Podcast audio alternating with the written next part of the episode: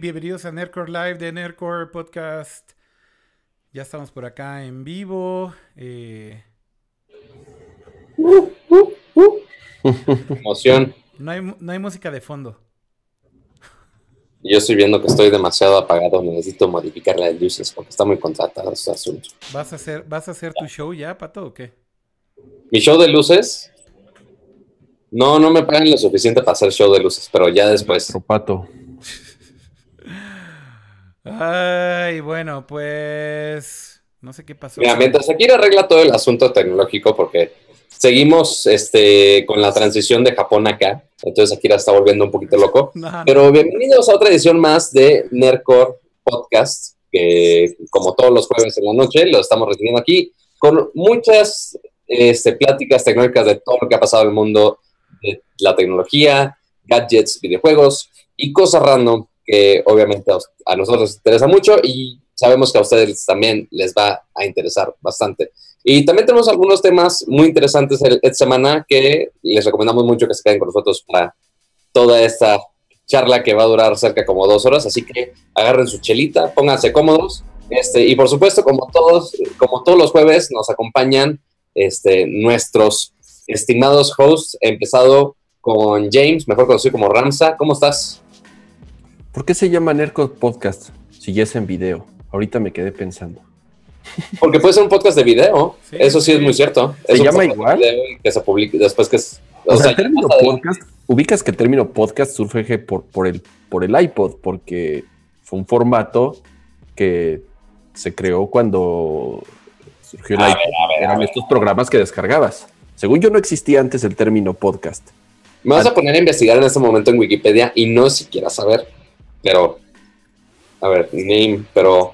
eh, no, sí, combining iPod and broadcast. Es muy cierto. Maldito Apple, es- ganaste esta vez, Ramsa. ¿Ves? Pero sí, lamentablemente el término podcast es de Apple, pero lo seguimos usando. Lamentablemente. Que los, Todo es todos los de Android que quieran usar podcast, pues se chingaron. Tenemos que usar términos de Apple. Este, pero ¿cómo estás, Ramsa? ¿Qué tal la parte de fanboyando con Apple al 100%? Bien, este, contento de que estamos los tres otra vez. La semana pasada te fuiste a, cubrir un evento y nada más nos acompañaste un ratito, pero eh, una semana bastante movidita, muchos temas, unos muy buenos, entonces va a estar chido el show. Y no sé si estás fuera de enfoque o mi internet está muy chafo. Sí, creo que mi internet sí está estoy, muy sí estoy un poco fuera de enfoque, ¿sabes qué? A ver, déjame, tiene aquí como... A ver, tú que todo lo sabes. Pero bueno, entonces, cámara, este, y ahorita mientras Akira también juega con la toma, a ver si al rato pone el chat. Porque obviamente también lo estamos leyendo en el chat. Ahí está el chat. Este, el chat en YouTube, en Periscope y también en Twitch, claro. Entonces ahí estamos leyendo a Eugenio Domínguez Arellano, a también de YouTube a Oscar Osuna. Este, estoy intentando, no he puesto mis dos chats para leerlos. Este, Dartache, este, y sí, todo eso. Entonces, estamos leyendo todos los comentarios de todos. Este, dice el pato, qué bueno que están usando el emoji del pato, porque hay mucha gente que me pone el emoji del pollito, así el pollito en el huevito, y no, no es un pato, ya hay un emoji de pato que pueden usar para ponerme. Y no, no tiene que ser el emoji del güerito, sino que ya puede ser el emoji del pato, y es más fácil y es más divertido. Este, eh, Dicen ¿qué que más? este es Pato, Pato, dice- dicen que tu micro está, está, que está muy alto tu micro, Pato. Es cierto. Es que es mucha la emoción de hablar con ustedes, chavos. Siempre es lo mismo, siempre me bajan mi autoestima y quieren que me baje No, los bájale, decibeles bájale, aquí. bájale. Pero a ver, déjale Baja- bajo. Ya, a bájale ver, ¿no? de huevos. No, ah, ya, ya, Ahí ya, estás un bien. poco. Así, ahí mero. Oigan, Ya. a ver, ya arreglé todo, ya arreglé la toma y demás. Pero, ¿sabes qué, Pato? Lo que no sé es, ¿escuchan la música de fondo? Sí, leve. A ver, No, chat, ahora es que- momento de brillar. ¿Están escuchando la música o no? No, creo la que música no. está un poquito bajita, No, pero está. no, creo que no se escucha. Este, solamente está el micrófono. Ese es el problema que ahorita acabo de encontrar. Pero bueno, eh, ya estamos en vivo por acá. Si no escuchan la música, lo siento mucho. Ya Pato ajustó su volumen y como ya les decía Pato, pues vamos a empezar con todos los temas. Y ahorita veo si mientras empezamos a hablar de los primeros temas, arreglo de la música de fondo, ¿les parece bien? ¿Por qué no?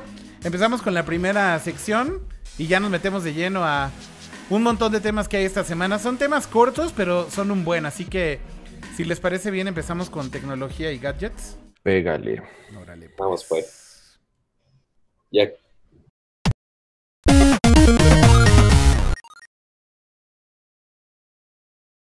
Porque esta vez Akira nos dijo, oye, que no está jalando el mute, entonces tuve que aprovechar el momento para hablar durante la pleca de tecnología y gadgets. Así que bienvenido sea otra vez el patotis, como están poniendo en el chat, que está arruinando las plecas.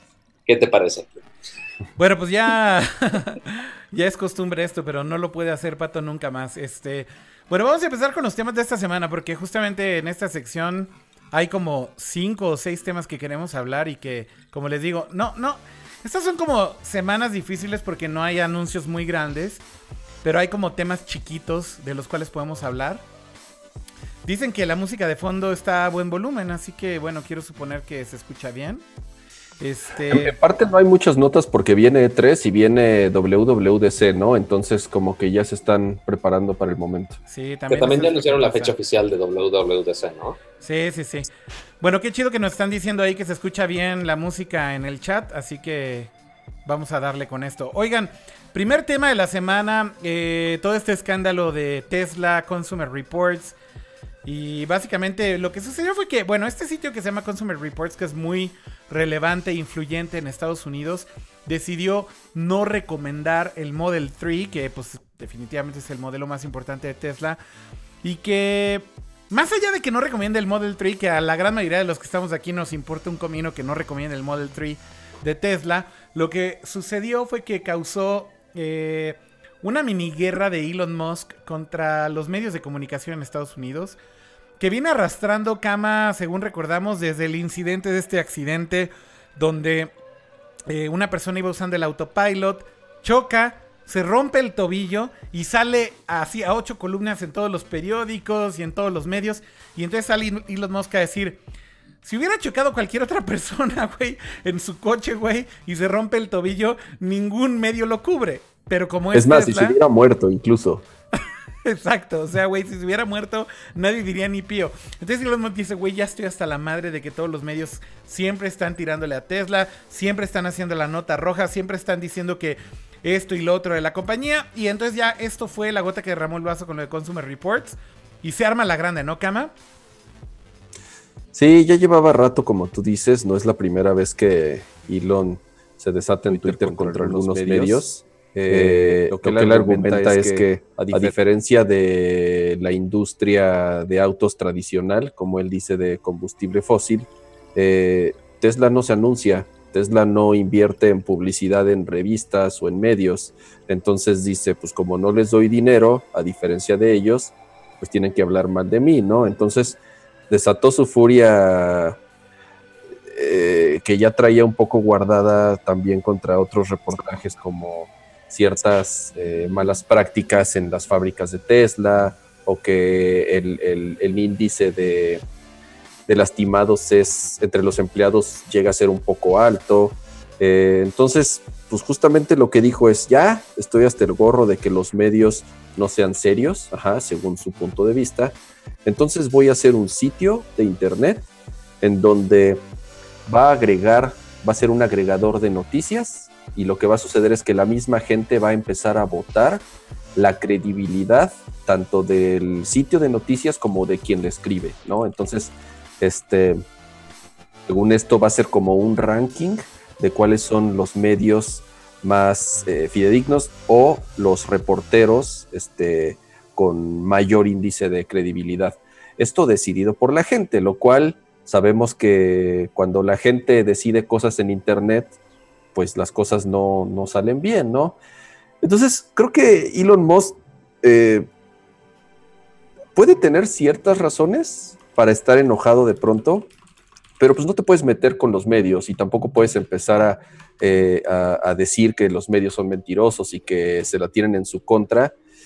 No lo sé, parece más, de, pronto pareció más una guerra entre, entre Elon Musk y BuzzFeed, ajá, se, se tiraron ahí varios tweets cruzados.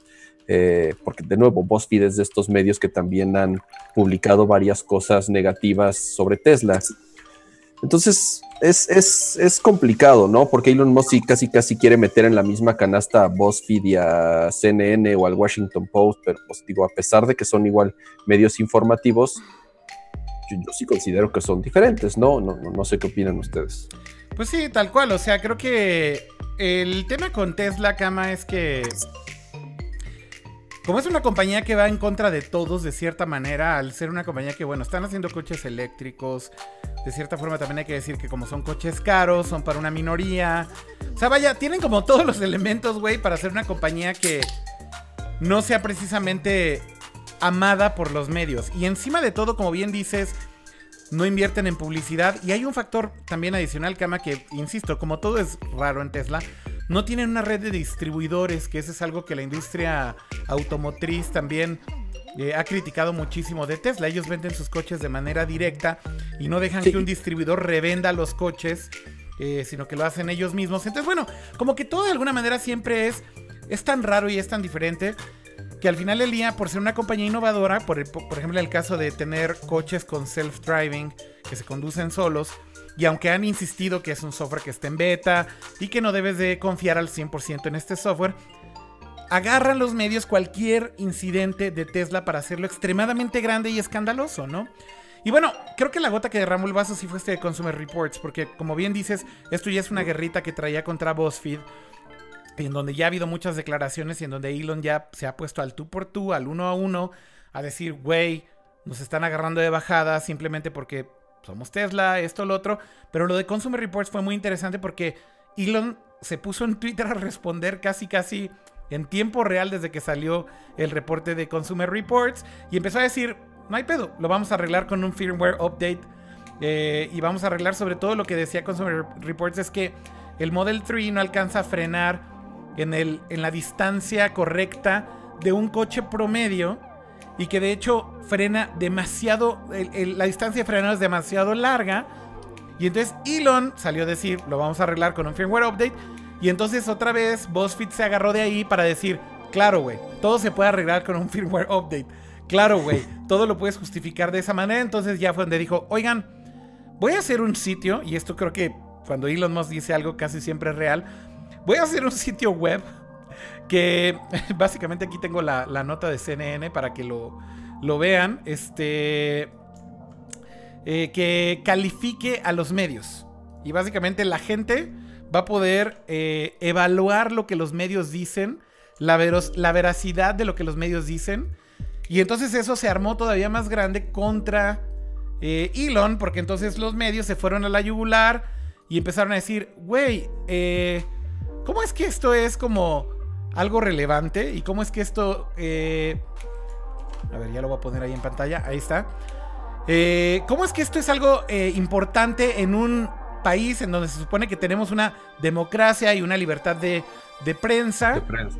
Este, y ahora tú quieres calificar a los medios de comunicación. Y bueno, hasta un. Que tú quién eres, ¿no? Para decir qué medio sí y qué medio no. Exacto. Y entonces, bueno, hasta le puso un nombre al sitio. Esto es real, esto está en CNN.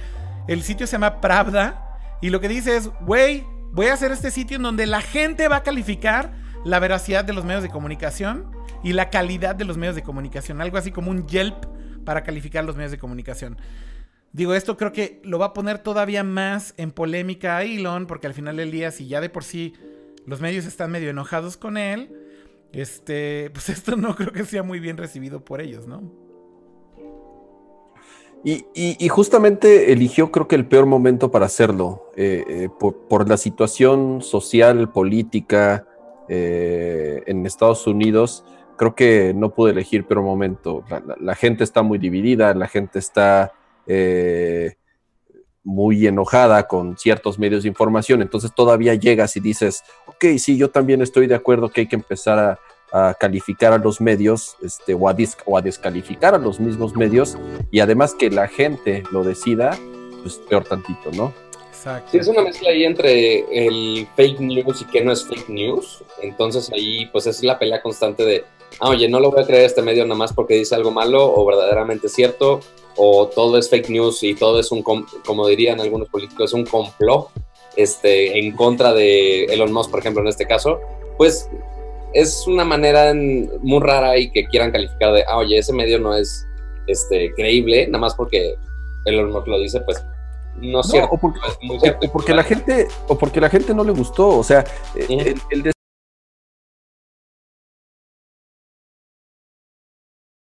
sencillo, o sea, el criterio, el criterio es muy sencillo, o sucedió de verdad o no sucedió. Pero en el caso de un artículo de opinión, ajá, como una reseña de un coche, además de Consumer Reports que le había dado tanto a Model S como al Model X las calificaciones más altas que cualquier coche ha tenido eh, en la historia, o sea, rebasaba los índices de seguridad, rebasaba los índices de calidad. Entonces, ahorita que le pegaron duro al Model 3, que sí es un hecho, ha tenido muchos, muchos problemas de producción, eh, tanto en los tiempos como en la calidad de los mismos coches.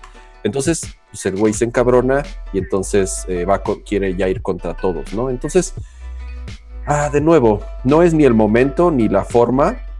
Yo creo que eh, la calentura, quiero pensar que que se le va a bajar porque pues no, no, no tendría por qué él meterse en, esos temas. Pues claro, sí. para nada. O sea, no, la verdad no hay necesidad de meterse ahí cuando se supone que hace coches eléctricos y naves espaciales también al mismo tiempo, como que ponerse a mitigar qué medios son válidos o no, como que pues ya está fuera de, de lo que debe hacer, ¿no? Quizá un poco. Pues sí, tal cual. dice, dice Daniel Granados, dice Daniel Granados que Elon vio Nercor por un segundo, güey. que nos está saboteando porque se fue el audio por un segundo, güey. Ya nos va a meter a calificar. Ajá, también nos va a calificar, güey. Va a decir que Nercor es pura paja. O sea, y que de hecho también hubo muy mal, muy mal timing entre lo que dijo Elon, porque también hubo otra noticia con Uber, con su programa de coches este, autónomos, que tienen en Arizona, bueno, más bien que tenían en Arizona porque ya lo cancelaron, porque se descubrió eh, después de la investigación que después de un accidente fatal en el cual sí mataron a un ciclista, este, se descubrió que el coche sí tenía tiempo para pararse y evitar el choque. O sea, el coche detectó al ciclista seis segundos antes del impacto y como quiera lo mató.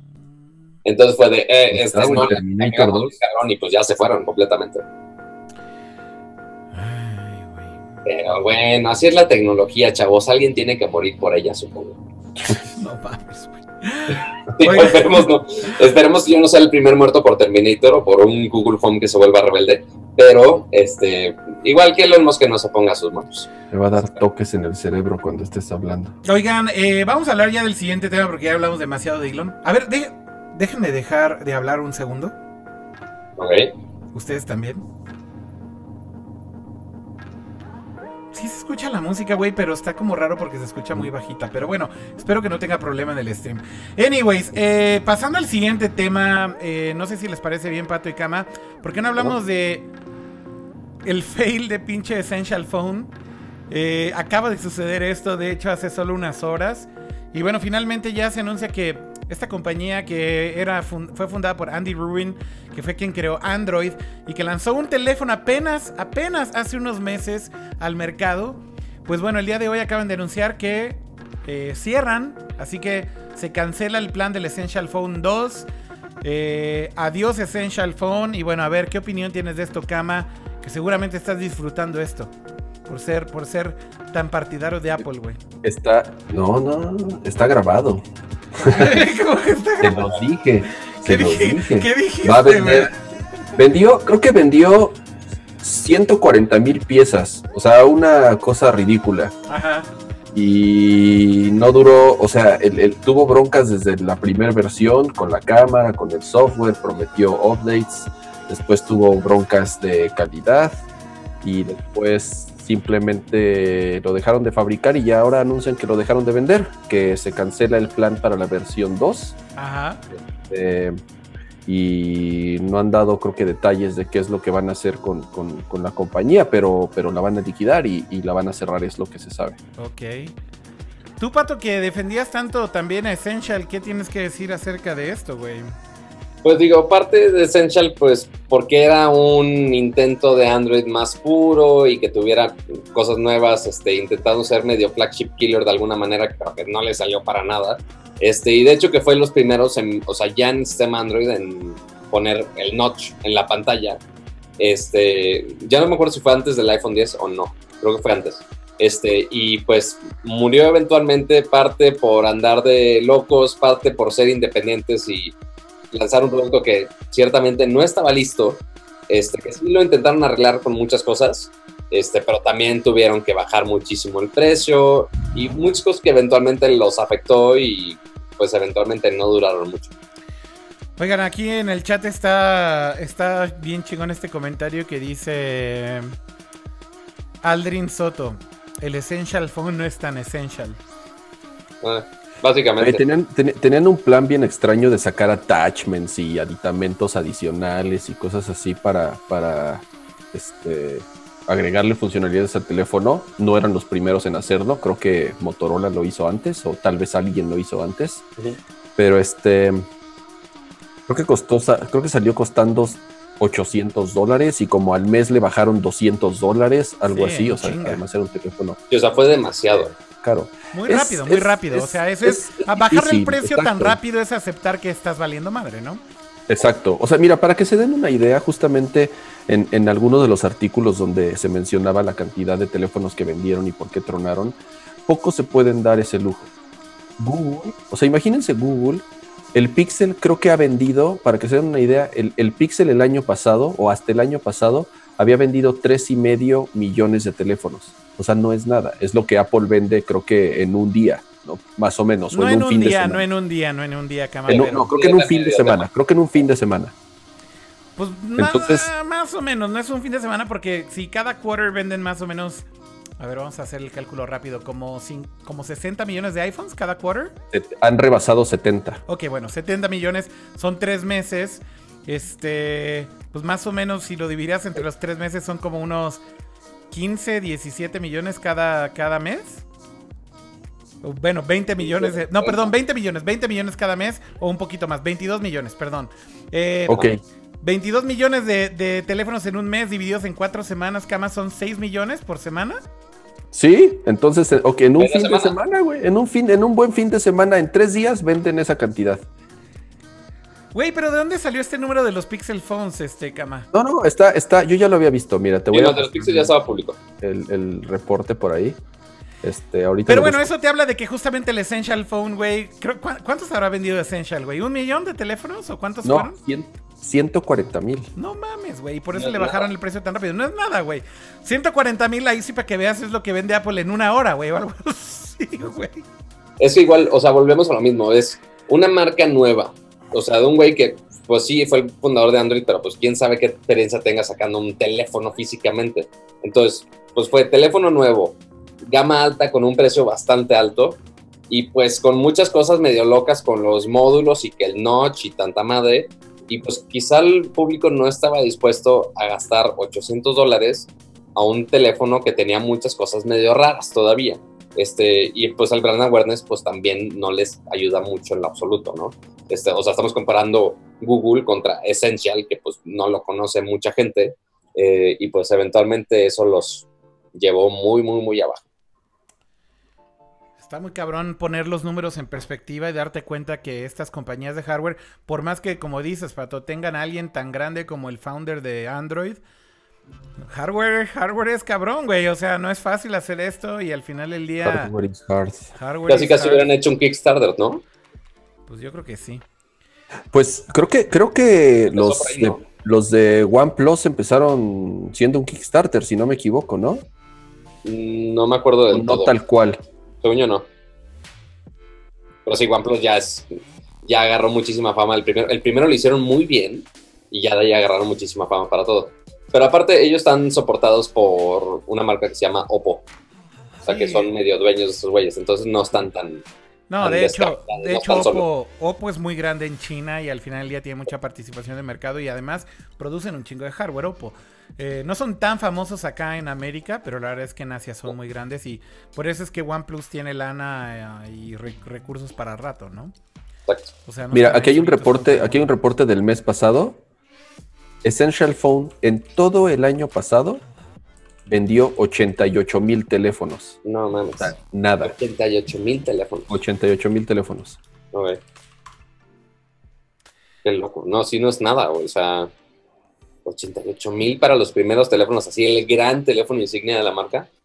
Pues Sí, no por eso, por eso es lo que, lo que te digo. O sea, son pocos los que se pueden dar el lujo de, de sacar un, un, eh, celular, sobre todo, sobre todo un teléfono en un mercado tan competido como lo es ahorita. Este, y, no cualquiera aguanta los madrazos, ¿no? Y se acuerdan que platicamos, por ejemplo, de lo de igual, pasó lo mismo con el Razer Phone. Creo que el Razer Phone vendió como 25, digo, obviamente no, pero igual vendió nada y estoy seguro que ya no va a existir una segunda versión. O sea, incluso el primero, creo que ya ni lo venden, o no sé si todavía lo venden, o ya lo estén rematando en, en tiendas en línea. Y lo mismo va a pasar con el de Red. Van a ver. Sí, con el Hydrogen. Ah, de hecho algo así ya transicionando a otra nota, va a estar muy curioso que el Hydrogen Phone, o sea, el teléfono que hace esta marca de cámaras de cine que se llama Red, con su pantalla holográfica ahí medio rara, sí va a llegar a México y lo va a traer Telcel. Entonces va a estar, sí, oficial, lo va a traer Telcel acá. No mames, pato. ¿Esa es una buena ah, primicia de aquí o qué pedo, güey? Buena primicia, ¿eh? Pero cuesta como 1.200 dólares, creo. O sea, no sé cuánto va a costar en México. No tengo idea. Todavía no dicen eso y sigo muy al pendiente para ver qué pedo con eso, porque sí está muy interesante que traigan un teléfono tan raro, de una marca tan rara, y que lo traiga Telcel, aparte. A ver, bueno, igual, ni siquiera sé si Red vende equipo oficialmente en México. Sí, sí hay distribuidores.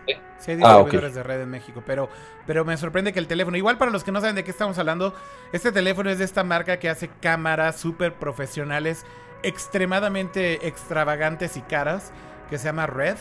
Y bueno, como recordarán, habíamos hablado aquí en Nerdcore Live este, hace algunos ayeres de un teléfono que está preparando esta marca, que justamente además de tener este, esta pantalla holográfica que poca gente ha visto, muy, muy poca gente ha visto, y que dicen que está cool la tecnología. Como la de Amazon. Mm, no, dicen de hecho que se ve bastante diferente al de Amazon, es que es como una tecnología nueva, pero bueno, habrá que ver qué diablos es. Este, lo interesante de este teléfono es que Red, al ser una compañía que hace cámaras, lo que quieren es que justamente se convierta en un teléfono modular que grabe video con una calidad extremadamente alta y uno de los primeros módulos, de hecho, que están anunciando es de este tipo de concepto como los, los teléfonos Motorola que tiene aditamentos. Es más o menos la, misma idea, pero justamente quieren tener un aditamento para poderle poner lentes profesionales. Escuchen esto, lentes profesionales al teléfono, lentes como este Nikon, Canon, Leica, etcétera, etcétera. Imagínate que le puedas conectar un lente de estos a un teléfono. Eso es algo verdaderamente nuevo. Digo, no sé si vaya a funcionar, pero al final del día suena increíble la idea, ¿no, Pato? Sí, que de hecho lo que quieren hacer es una cámara profesional nivel red, pero obviamente muchísimo más barata y no tan bromosa. Pero lo único que están agregando es pero aparte, bueno, no es cierto, no es una cámara como las red, sino que es una cámara para grabar contenido en 3D, según tengo entendido. Pero lo interesante aquí es que usan, en vez de tener una pantalla en la cámara, que ciertamente sería algo caro para intentar entender 3D, lo que van a hacer es usar el teléfono que ya tiene su pantalla holográfica para ser el, básicamente el viewfinder de esa cámara. Entonces básicamente se ahorran la pantalla sofisticada en la cámara y lo puedes usar desde el celular para básicamente monitorear el contenido. Entonces va a estar muy interesante eso ya cuando Ahora, ahora creo que aquí lo importante, Pato, es saber si realmente por ser red el teléfono va a tener una calidad de grabación y de imagen tan tan buena como sus productos a los que nos tienen acostumbrados del lado de las cámaras, ¿no? Porque bueno, una cosa es un celular, otra cosa es una cámara que vale 50 mil pinches dólares, ¿no? O sea, el, parámetro de comparación para red va a ser demasiado alto. Y bueno, está cool que tengas estos aditamentos. Seguramente con un lente de buena calidad va a tener mejor calidad que un lente de un teléfono. Pero sabrá Dios con qué calidad vaya a salir el video de estos, de estos dispositivos, ¿no? Pero sí, pues muy fuerte, a ver. tenemos que esperar a que extrañamente Telcel lo traiga, que es, igual no falta mucho tiempo para que llegue. Y, pero pues sí, ya anunció el director de América Móvil que va a llegar a México. Igual seguimos sin saber fecha específica y seguimos sin saber precio específico. Entonces va a estar muy interesante. No, precio, precio sí. Según yo ya habían dicho 1.200 dólares. no, no, por eso, precio México. Ah, ah, precio México, pues imagínate, si un iPhone de 1.000 dólares vale 25 mil pesos, 1.200 Es para que la vayan ahorrando, chavos. mil pesos. 30, 30, varitos. Ajá. Bueno, y ahorita, para antes de seguir con el programa, si alguien vio, bueno, ahorita aprovechando que el stream ya está grabado, este, si alguien tiene suficientes habilidades en edición de video y GIFs, alguien por favor capture la parte de Akira haciendo el cálculo y ponga el meme así de todos los numeritos y cálculos. Por favor, te los encargo, gracias. Güey, hice, hice, un, hice un pinche Peña Nieto en vivo. No, cinco, no, uno. Me la. Así, no, menos, No, 20. No, menos, 20, 20. Ay, qué mal. Pero bueno, eso es básicamente. Ya me lo merezco eh, ese pinche meme. Sí, por favor háganlo, sería un, un honor. Este, pero bueno, otro teléfono que también se anunció estos días pasados fue el HTC U12 Plus, que ya habíamos conocido el año pasado el U11, que era el primer teléfono apretable, este, pero ahora HTC pues, sigue haciendo, se fue con la segura, hicieron una versión mejorada de este teléfono con el nuevo procesador, el Snapdragon 845, 6 GB de RAM, ahora integraron la cámara dual, que pues ya se habían puesto un poco lentos. El- La vez pasada les había funcionado muy bien la cámara, una sola cámara con un desempeño de poca luz increíble, pero ahora tienen la cámara dual que da muchísimas más opciones, aunque lástima, la- el lente de telefoto tiene una apertura horrible. Pero este, lo que más me interesa es toda esta parte de lo apretable del teléfono, que antes pues estaba muy limitado, nada más podías apretar un lado y pues nada más podías hacer una acción, pero ahora ya detecta muchas cosas, entonces detecta cuando es un pequeño tap, entonces puede hacerle tap tap a una de las partes del teléfono y activa cierta cosa. Depende cómo la aprietes y activa otras funciones, otros apps. Entonces eso va a estar muy interesante. Pero también, este, Akira, quiero que abras ahorita el, el sitio de HTC. Ya está ahí. Lo que me interesa del fregado teléfono Ya.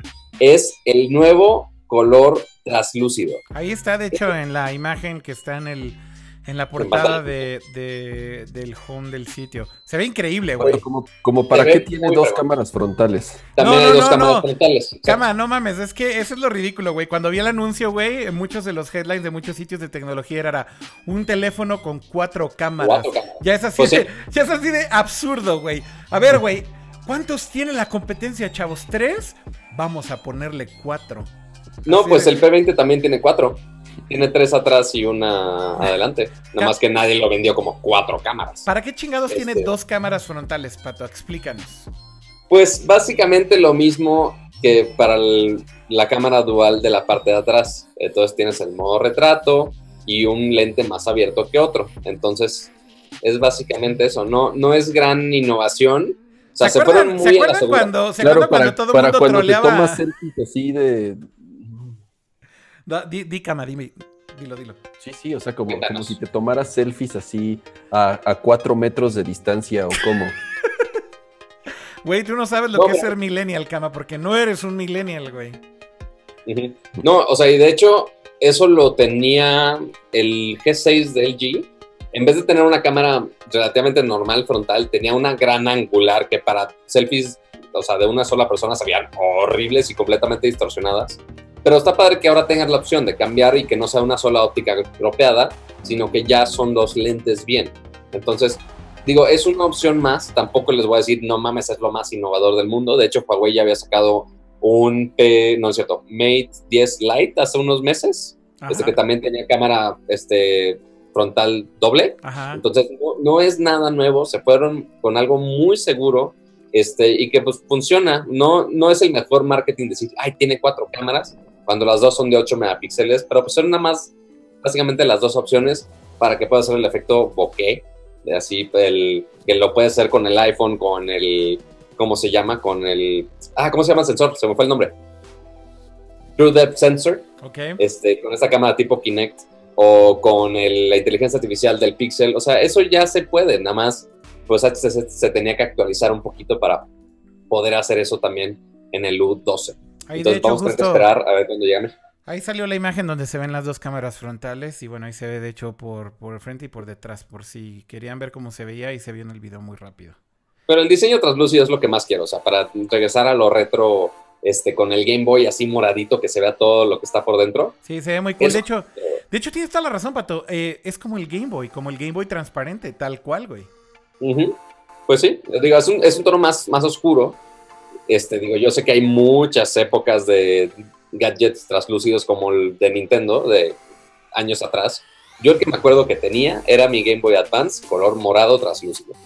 Oigan, lo que sí es, Pero está interesante, ¿eh? Porque yo no recuerdo algún teléfono que, que tuviera carcasa translúcida y por lo menos ahí sí es algo. No oficial, aunque hay un chingo de mods, cama. Ah, bueno. Claro. Oigan, este, lo que sí se me hace bien cagado es que. Yo recuerdo que cuando. Güey, todo el mundo troleaba a Apple Cama y esto lo debes recordar muy bien, tal vez Pato también. Cuando. Cuando iban anunciando este. tamaños más grandes de- del iPhone. Y también creo que del iPad, no recuerdo cómo era el troleo, pero que básicamente.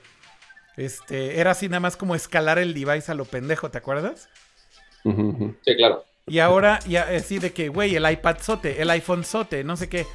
Güey, ahora para mí el troleo perfecto para Android sería, ¿cuántas cámaras tiene, chavo?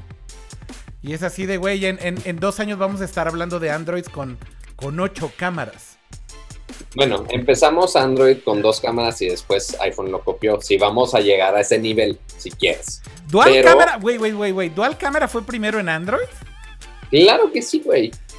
Obviamente. ¿Cuál fue el primer teléfono con dual cámara en Android, Pato? First phone with dual camera. Okay, Google. Which was the first phone with a dual camera? y ni me dijo, hija de su chingada. Este, Quiero por favor que alguien haga este pinche clip también, güey, y lo vamos a usar en tu contra todo el tiempo, Pato. fue el LG Optimus 3D y HTC Evo 3D. Madres, fue HTC, Hace güey. muchísimo tiempo, 2011, güey. Ok, ok, ok. Sí, pero, pero, pero. Un HTC usaba- no, M. ajá, pero las usaba al mismo tiempo justamente para sacar una imagen Este, estereoscópica. era para hacer imágenes 3D. De hecho, ese teléfono El G6 LG el tenía G6 una también tenían para pantalla cámara. En ese caso creo que el 3DS lo hizo antes, ¿no? No Pues sé sí. cuándo salió el Sí, 3DS. de hecho. para el caso, güey. Ajá. Exactamente, pues sí. O sea, no, no vamos a atribuirle que la cámara dual es de Apple, nada más para llegar a ese punto. No, no, Este, bueno, pero es que el punto es que Dual System Cameras sí se utilizaban antes, pero con otro fin, ¿no? Claro, sí, exacto. Pero bueno, a ver, ¿qué otro tema nos falta el día de hoy, señores? Bueno, de gadgets y tecnología, creo que solamente faltaba por ahí este. Una demandita por ahí. Bueno, hay una de, de- Hay un par de Apple, de hecho. eh, Ándale, hablando de patentes y co- quién hizo primero qué. De hecho, hay dos de Apple porque justamente esta semana, Kama, Apple le volvió a ganar una de estas demandas eternas a Samsung, ¿no? Sí, eh, han habido varias, como saben, y estas se han desarrollado durante muchos años. Son demandas que duran años y años y entonces un juez eh, obviamente da un veredicto y apelan y se vuelven a ir a juicio y vuelven a apelar, pero bueno, ahora sí ya, al parecer ya fue la última y ahora Samsung va a tener que pagar 500, 539 millones de dólares. Téngale. Eh, lo que pasa es que sí, o sea, cuando fueron las, las primeras demandas le, le metieron de todo, ¿no? Eh, todo lo que había patentado Apple con el primer iPhone, desde el diseño, la interfaz, eh, el, el- el- el cómo los iconos se despliegan en la pantalla, el, el, este, slide to unlock también fue algo que entró a las demandas.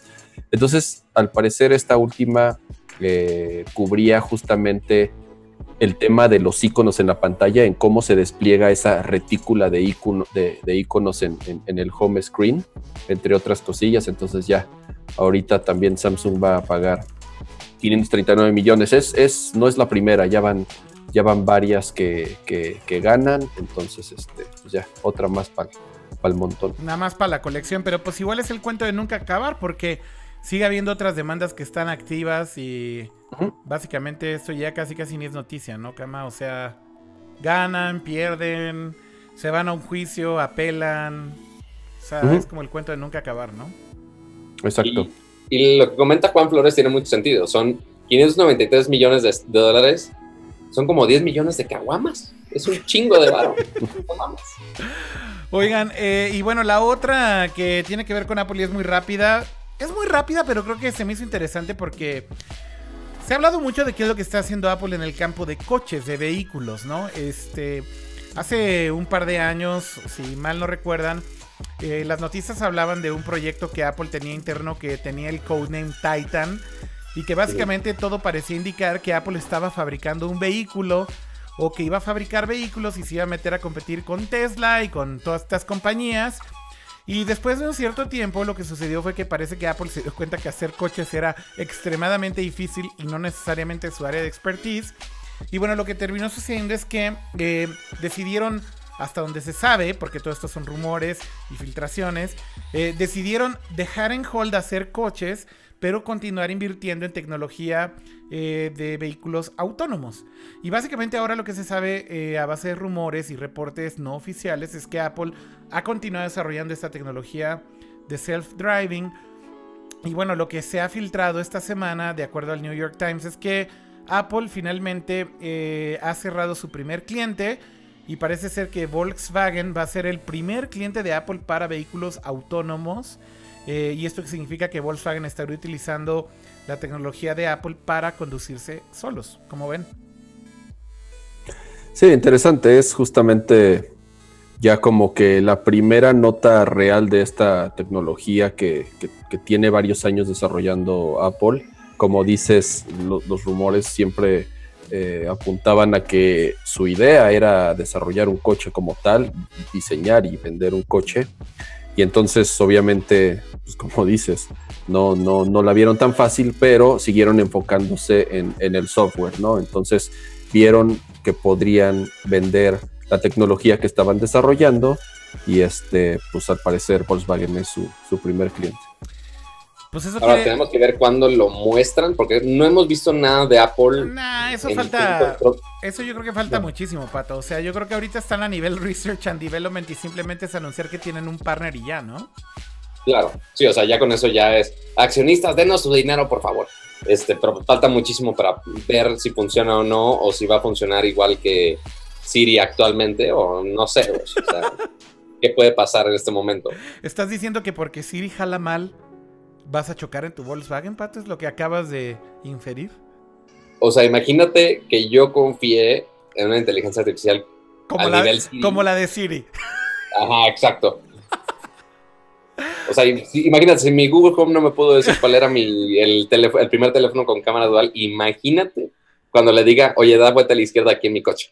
No va a pasar, güey. No va a pasar.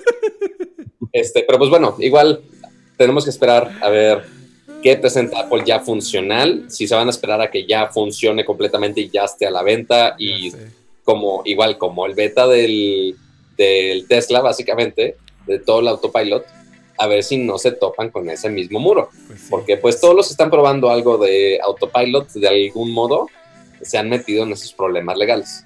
Entonces vamos a ver qué tal les va. Dicen en el chat, para hacer una pequeña pausa antes de que cambiemos de sección, eh, Pedro Gómez dice, Siri, llévame a la chamba. Eso es lo que le vas a decir a Siri. El pedo es que te entienda la primera. Pato, pero no tienes chamba. oh, gracias Siri, no lo había recordado. Gracias.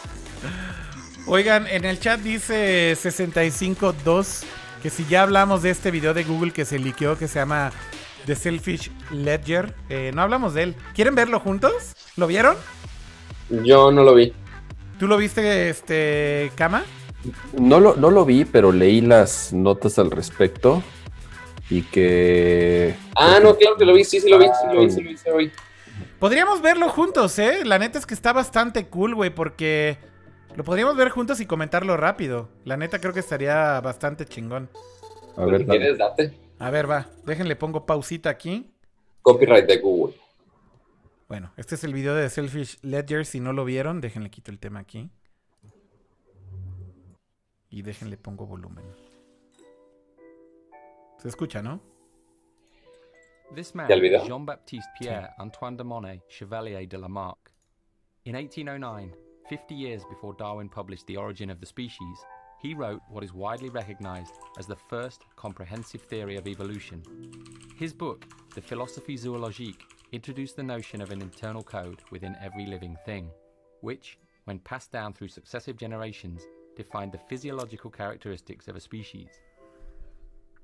At the centre of Lamarck's theory laid what he called the adaptive force.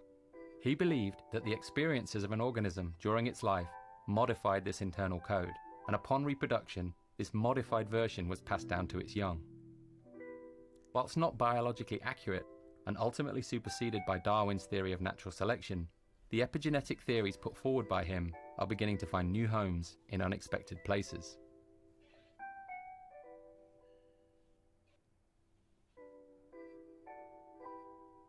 When we use contemporary technology, a trail of information is created in the form of data. When analyzed, it describes our actions, decisions, preferences, movement, and relationships. This codified version of who we are becomes ever more complex, developing, changing, and deforming based on our actions. In this regard, this ledger of our data may be considered a Lamarckian epigenome, a constantly evolving representation of who we are.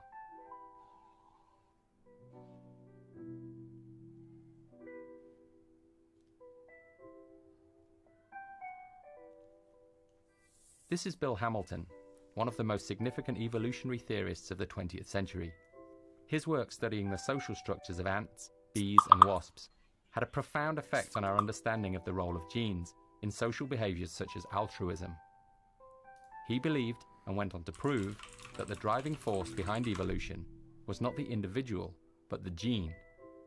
He stated that the ultimate criterion which determines whether a gene will spread is not whether the behavior is to the benefit of the behavior, but whether it is to the benefit of the gene. In the mid 1970s, the British evolutionary biologist Richard Dawkins built on the work of Hamilton and others to popularize the concept of the selfish gene. In his book of the same name, he introduced the notion of a gene which, whilst devoid of any motives or will, could be metaphorically and pedagogically described as if it were. Kama ya se está In this durmiendo. model, the individual organism is a transient carrier, a survival ¿Eh? Como en la escuela, ¿eh? ¿Eh? ¿Qué pasó? ¿Qué pasó? Bueno, igual creo que vale la pena que lo vean ustedes con todo el tiempo del mundo porque es un video un poquito largo. Pero quería poner nada más el inicio para que vean más o menos cómo es la edición y cómo es el estilo y demás.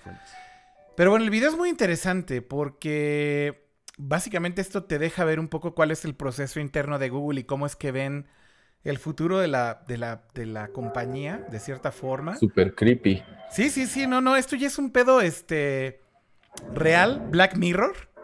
Este, o sea, es, es- este video, para dar un poco de contexto, lo hizo una división de Google que se llama Google X. Eh, Google X de cierta forma es como la división más loca de Google. Es en donde los researchers o investigadores más extremos, digamos, de la, de la, de la compañía trabajan prácticamente inventando lo que viene a 10 años, 15 años, 20 años. ¿Se acuerdan de todas estas tecnologías que se decía que Google estaba haciendo como estos lentes de contacto de realidad aumentada o estos lentes de contacto que te medían el nivel de glucosa y como todas estas cosas que se oyen como mega mega del futuro o Project Loom, de hecho, por ejemplo, lo de los globos para conectar este a internet al mundo, eh, son cosas y proyectos que se han desarrollado dentro de Google X.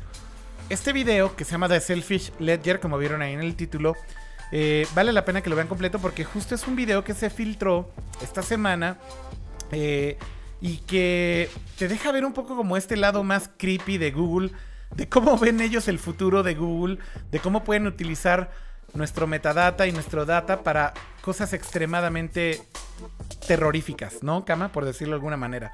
O sea, realmente esto es Black Mirror, real. Pero lo que es cabrón es que Google, y sin spoilerar mucho el video y para que lo vean y lo disfruten, ¿cómo es que Google realmente ve que en el futuro no muy lejano, pues sí, básicamente van a empezar a hacer cosas extremadamente eh, creepy con nuestro data y con nuestra información, ¿no? Sí, ya, eh, primero es un, es un video que no debía haber salido a la luz, ¿no? Entonces, eh, porque sabían la reacción que podía tener la gente, ¿no? Y, Claro. y- y tal cual, los, to- to- todos los medios que reportaron el video fue así de, ok, pues ya sabíamos que, que ese lema de don't be, don't be evil de Google ya no se lo tomaban tan en serio, Y lo quitaron hace poco. cierto, Ya no está en ya lo borraron, ya lo borraron de su decálogo.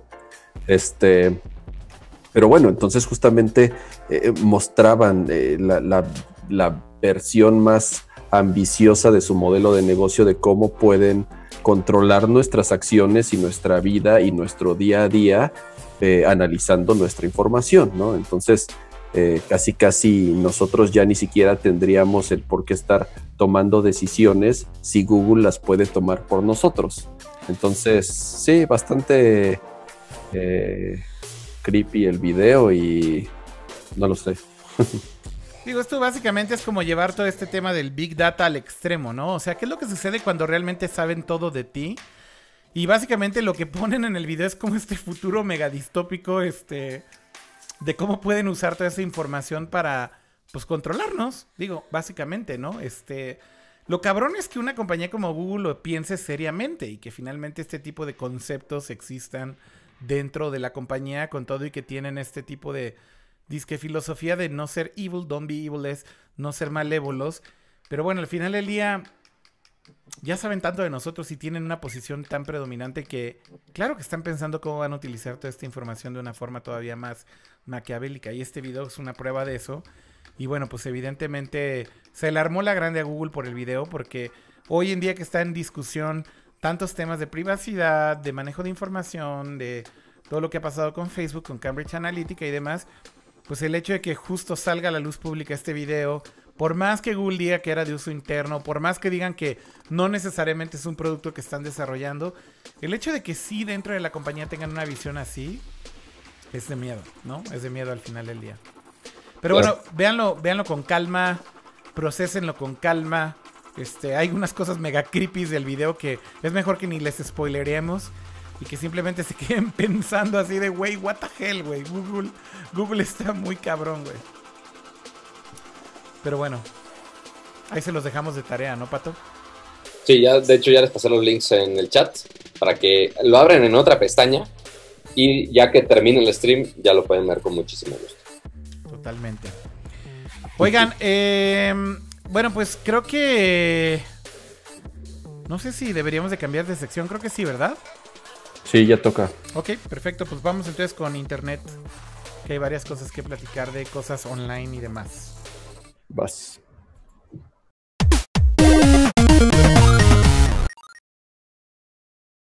El gatito. Allá. Salió el, salió el gatito ahí. Eh, Oigan, eh, bueno, pues hay varios ¿Te temas. mi audio o no? ¿Mande? ¿Te escuchó mi audio o no? No, Pato, no se escucha tu audio nunca ya. Ya has fallado en para la vida. Para los que no sabían, estaba cantando la canción del de el internet de los aliens. Para que después la youtuben y sufran de que esa canción se les pega en la cabeza toda la noche. Bueno, pero, nadie la escuchó. Pato. ¿Qué hay en el mundo del internet el día de hoy? En el mundo del internet, eh, querido Pato, lo primero que creo que dio mucho de qué hablar, sobre todo aquí en México, es el anuncio de que la guía Roji va a desaparecer. Pues bueno, para los, para los chamacos millennials, o sea, ya ni yo, inclusive más jóvenes que yo, la guía Roji, literal, eran mapas físicos de la ciudad de México, de Monterrey, Guadalajara, y muchos mapas más. Pero obviamente, pues ya con Google Maps, que están básicamente todos lados, sabe todo, pues Guía Roji dijo, no, pues chavos, creo que pues, pues no, no me conviene. Pero, pero no van a desaparecer por completo. Dicen, vamos a regresar en el 2019. Reload.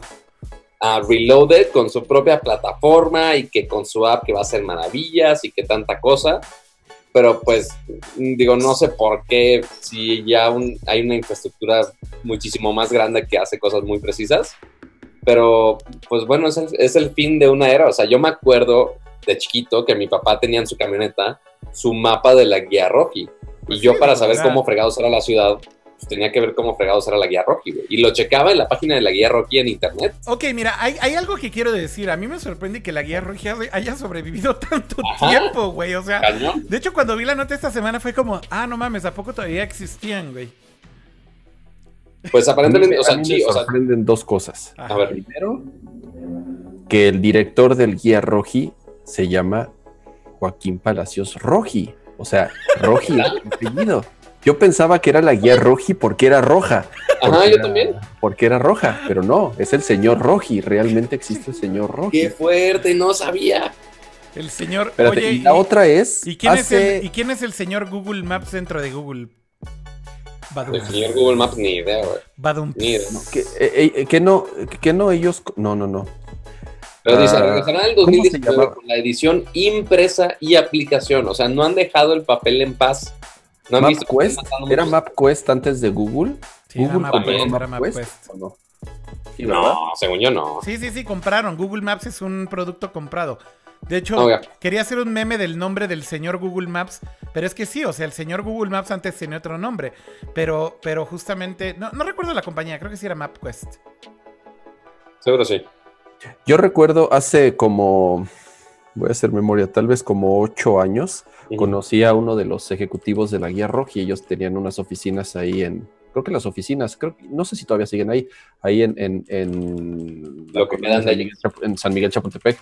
Y me acuerdo que le tenía poco de haber salido el iPhone, entonces tal vez son 10 años. Entonces empezamos a platicar y, y, traía yo el iPhone y me dijo, a ver, déjame verlo. Y le dije, oye, pues está muy cabrón lo de Google Maps, ¿cómo le van a hacer?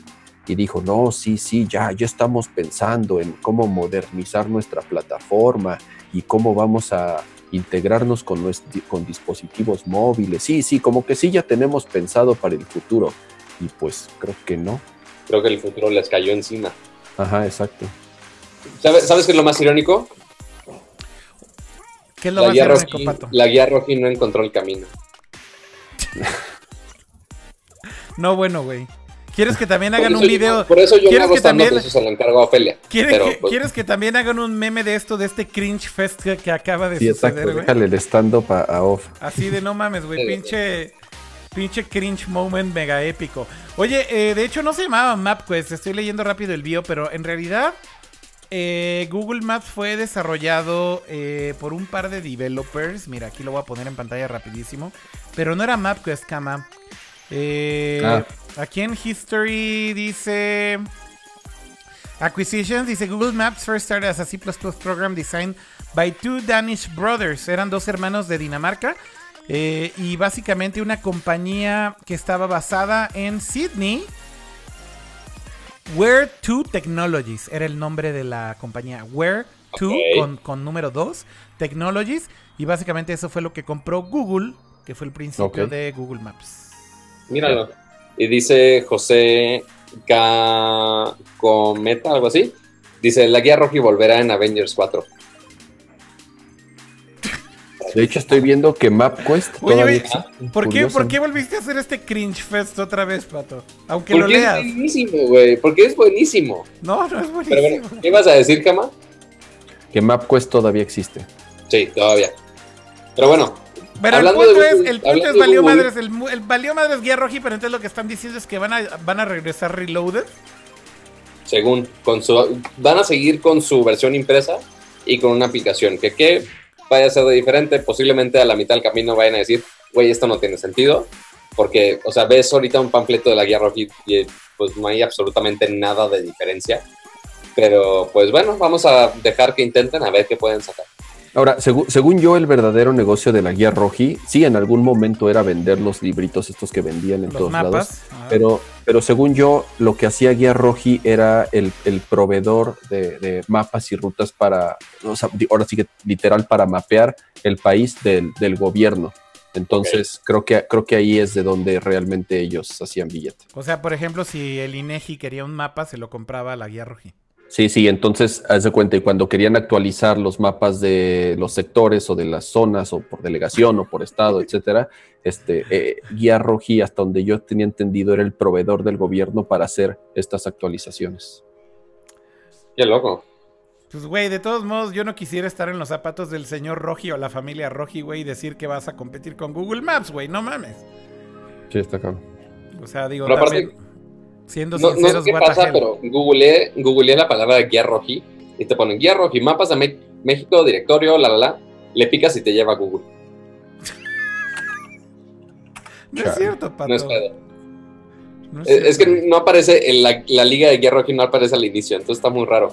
Pero bueno, hablando de Google, este, el día de ayer hicieron un anuncio un poquito cultural, este, por pues, para los que no son tan fans de la cultura, pues bueno, vamos a hablar de cultura porque se relaciona mucho con la tecnología en México específicamente, porque anunciaron toda una asociación este, con varios museos y asociaciones en México para hacer toda una exposición virtual de los trabajos de Frida Kahlo. Literal, llevan siete años hablando con un montón de instituciones y ahora pueden entrar al Google Arts and Culture eh, con la liga de g.co, diagonal caras de Frida, todo pegado.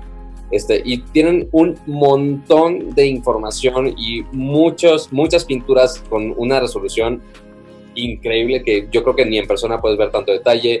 eh, guías en realidad virtual que puedes ver obviamente con Cardboard, este, alguna, algunos materiales que pues no, no podías ver en ningún otro lado más que en algún museo muy, muy, muy rimbombante o en alguna colección privada.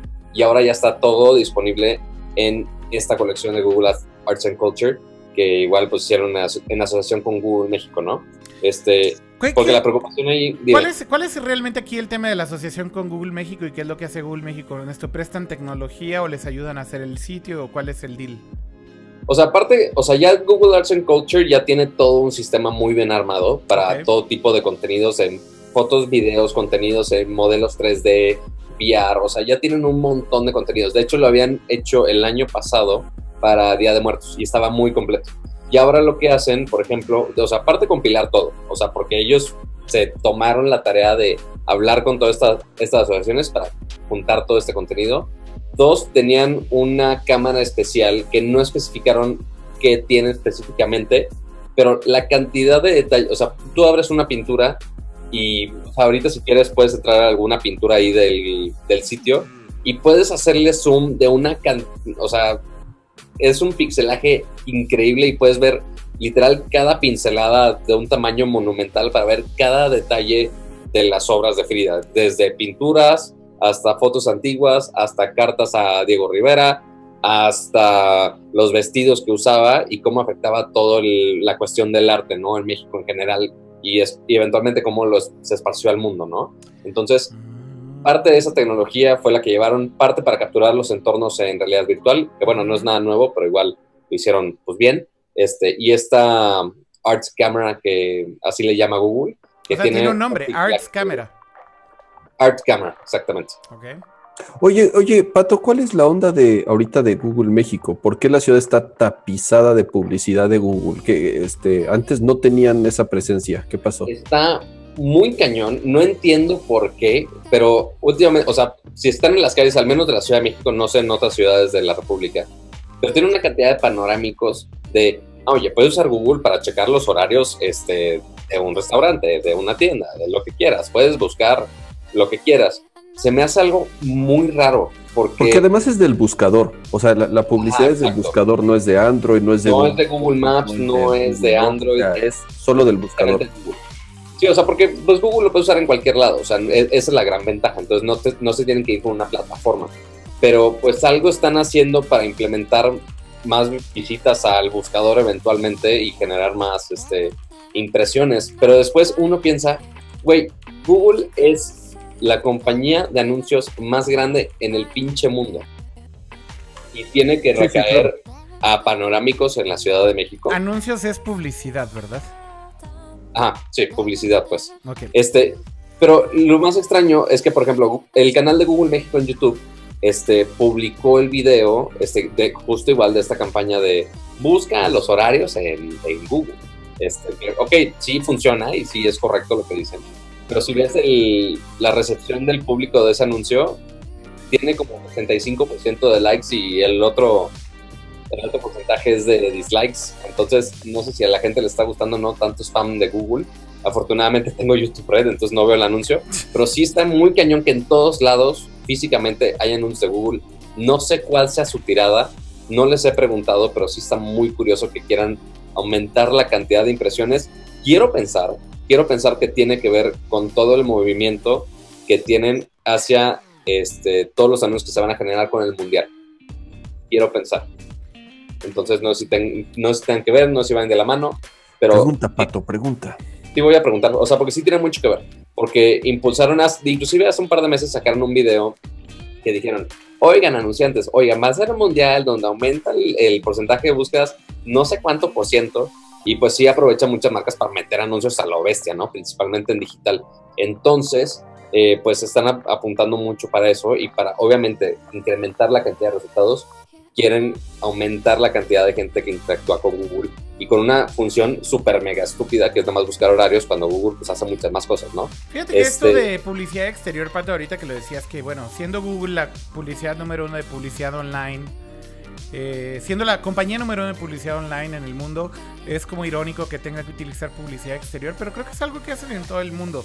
De hecho, en Asia también me tocó ver muchas campañas de Google eh, muy frecuentemente, sobre todo en Tokio y en Japón en general, creo que es algo recurrente.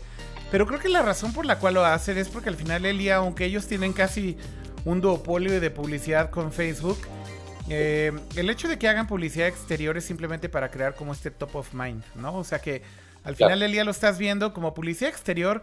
La publicidad exterior funciona nada más para crear top of mind, ¿no? Es como un anuncio de coca. Es nada más para recordarte que te tomes tu coca del día, güey. O sea, al final del día es eso. Entonces, de cierta manera, creo que el tema de Google es, digo, la campaña tiene mucho que ver con estas cosas de, de search, ¿no? De hecho, están haciendo mucho ruido con este nuevo feature de Google en México que ya te da los horarios de los lugares. Eh, te pone básicamente como una grafiquita de, de, qué hora, qué hora están abiertos, pero además te pone una grafiquita de en qué horarios está más ocupado el, lugar. Este... Y no eso te ha tocado que también te muestra cuántas personas hay en ese momento. Sí, me ha tocado verlo. que tanta gente hay. Sí, sí, sí. Pero justamente, por ejemplo, si es una cafetería, te muestra a qué hora la cafetería tiene más gente o a qué hora tiene menos gente. Eh, pero bueno, creo que son también features que al final del día tienen que comunicar en algún lugar. Y tienen que hacerle como cierta promoción para que la gente lo vea o lo relacione. Y cuando hagan un search, este, la gente diga, ah, ok, este. Sí, y se fueron con un feature en el cual se puede relacionar todo el mundo. No se fueron con algo muy técnico. Exactamente, exactamente. Sí, digo, a, mí lo que me brincó es, es, es que sea en México. O sea, yo todavía soy de los que se emocionan cuando ve un espectacular de algún videojuego, ya sabes, y de, ay, es que eso antes no sucedía en México, nada más había espectaculares de Chiles la costeña, ahora hay de videojuegos, y ahora, qué culero, o sea, ver un espectacular de Google, pues está chido, ¿no? qué, bueno que, qué bueno que lo viste, porque la costeña sabe que, que te gusta Chile, entonces pues te mostró el anuncio de Chile, de donde vivas, pero pues sí, es raro ver algo tecnológico realmente anunciado en nuestro país, ¿no? Porque dicen, pues estos mexicanos van a hacer con tanta tecnología, ¿no? De hecho, también, de hecho, también en Guadalajara, en Guadalajara vi que esta campaña de Google también está todo lo que da. Sí, debe ser a nivel nacional, pero pues al menos yo nada más lo he visto aquí en México. Ay, qué Ah, bueno, el que sigue. Bueno, pues hay otro tema por ahí que está también pendiente en esta sección de internet que tiene que ver con eh, Mark Zuckerberg. Y bueno, como saben ustedes, a partir de todo el relajo de Cambridge Analytica, eh, le ha tocado a Mark rendir cuentas y ahora le tocó rendir cuentas en el Parlamento Europeo. Básicamente con una comisión que asignó el Parlamento Europeo, no con todo el Parlamento, pero eh, con algunos seleccionados, algunos... ¿Cómo se, se me fue la palabra? ¿Quiénes son los que están en el Parlamento? Eh, los representantes, o no sé cómo decirles, este... Los políticos. Pues sí. Eh, ya vale madre. de la Unión Europea, ¿no? De la Unión Europea. Hicieron una selección de algunos de ellos para justamente confrontar, de cierta forma, a Mark Zuckerberg y preguntarle de todo. Y la verdad es que estuvo bastante interesante porque a diferencia... Miren, lo, primero es, eh, no vi toda la comparecencia de Zuckerberg con el Parlamento Europeo, pero vi varios resúmenes. Eh, que por lo menos me dejaron ver un poquito cuál fue el mood y más o menos cómo se comparó con lo que pasó en Estados Unidos. Y lo primero que noté es que a diferencia de los eh, representantes en Estados Unidos, creo que los eh, representantes en Europa sí hicieron la tarea, sí hicieron su chamba. Y el tipo de preguntas que le hicieron a Zuckerberg fueron extremadamente agresivas, extremadamente informadas y extremadamente inteligentes. Eh, creo que Vale la pena ver así como un pequeño resumen que aquí tengo de CNN, no, perdón, de CNBC. Voy a poner el video íntegro de los mejores momentos de Zuckerberg. Esta es, la, esta es la parte favorita para mí de este desmadre de Zuckerberg con el Parlamento Europeo, en donde este dude literal le pregunta a Zuckerberg, ¿cómo quieres ser recordado? ¿Como Steve Jobs y Bill Gates que cambiaron al mundo? O como el güey que arruinó democracias en el planeta. Así, güey. O sea, no mames, güey. Está cabrón. La verdad es que me, llamó muchísimo la atención como neta no pensé que fuera a ser tan smartass este, esto y que iba a ser otra vez pura paja, pero chequen esto. You have to ask yourself how you will be remembered as one of the three big internet giants, together with Steve Jobs, I should say, and Bill Gates. Or on the other hand, In fact, a genius who created a digital monster. ¿Qué tal, eh? Pero. Un Digital Monster. De hecho, cuando dijo a Digital Monster. ¿Va a ser un Digimon? cuando dijo el Digital Monster, la cara de Zuckerberg estaba así, fría. Bueno, eso, ha sido siempre, pero... pero vean, vean estas otras preguntas que le hicieron que están Creo que eh, yo lo que leí es, a diferencia, este la verdad no lo vi, yo sí me chuté el, el que fue en Estados Unidos el primer día y ya no vi el segundo día porque tienes razón, las, la gran mayoría de preguntas que hacían no tenían sustancia o eran bastante bobas.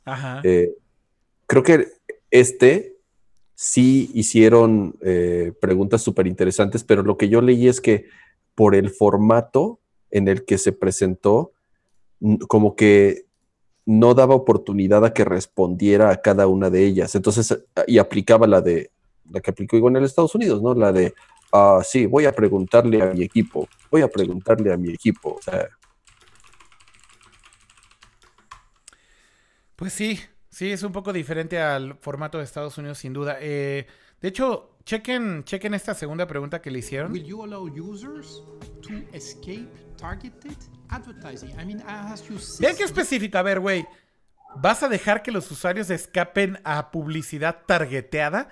O sea, güey, son preguntas muy directas y muy específicas a diferencia de. Pero, a, diferencia de como el Parlamento gringo que, digo, en el en la Cámara de Representantes gringo que le decían, ¿cómo hace dinero Facebook? O sea, no mames. exacto. O sea, era, era, era, infame lo triste que estaba este el, el, el eh, las preguntas y la calidad de las preguntas que le hicieron, ¿no? Eh, hay, por, hay por aquí otra que me encanta. Fíjense esta. Ahí va. Um, you're not in the congressional hearing, you've come to the European Union. And there's a big difference. And the difference mentioned by some of my colleagues, I want to make very explicit. And that is that we are here in terms of regulation, um, and the United States is here. I don't think the question here is whether or not there should be regulation. I think the question is what is the. ¿Qué tal eso, eh? O sea, de nuevo, güey. O sea, esto sí fue más de a de veras, güey. Sí, un poquito más de de veras, más serio. Right regulation. Vean esta cuarta. Me encanta su, sus ¿Qué, caras expresión. Espérate, güey. Ve esto, güey. Esto es este Zuckerberg apologizes again. O sea, Zuckerberg se disculpa de nuevo. Y lo que hizo CNBC me parece mágico, güey. Ponen un video en donde se está disculpando con unas palabras y ponen el video de esta comparecencia con el Parlamento Europeo side by side para que compares lo que dijo. Checa esto. We didn't take a broad enough view of our responsibility, and that was a mistake. And I'm sorry for it. You have less. Güey, Dice exactamente lo mismo el pinche robot, güey. No pues mames. no mames. El media training que le hicieron a ese pedo, no mames, loco. Que lo guacharon, cabrón. No, no, pero además que está tan ensayada la respuesta, güey. Que está perfectamente ensayada la respuesta y se dice exactamente lo mismo, güey. Eh, eh, eh, hubo reportes que estuvo días y días y semanas con un equipo completo de publirelacionistas y expertos en cómo debes hablar, este, practicando letra por letra cuáles debían ser sus, sus respuestas. Y bueno, ahí le sigue, ¿no? Este, este resumen, la verdad es que vale la pena que lo vean ahí con calma o vean estos resúmenes porque, insisto, muy diferente a lo que pasó en... Aquí justamente le dicen, güey, tienes que disculparte una y otra vez y te has disculpado cada año por todas las pendejadas que has hecho y básicamente lo único que haces es que cada que la cagas vienes y te disculpas de nuevo y pues ya es como, güey, ya no te creemos tus disculpas. La pregunta es, ¿puedes realmente manejar esta compañía, güey? ¿O vas a seguir cagándola y este, disculpándote? Así, así de claro, güey. ¿Puedes manejar esta compañía o te vas a seguir disculpando por siempre, güey, cada año que la cagues, güey? Nada más le faltó decir, pinche squinkle ya. Ajá. Y, dicen en los comentarios, es básicamente, Mark Zuckerberg ahí en las entrevistas con el Parlamento y demás, básicamente es el Facebook Assistant. Nada te va a decir lo pinche mismo, todo robot. Ya. ¿Ves? Aquí no me quiere callar con, con música para no decir mis chistes, qué mal.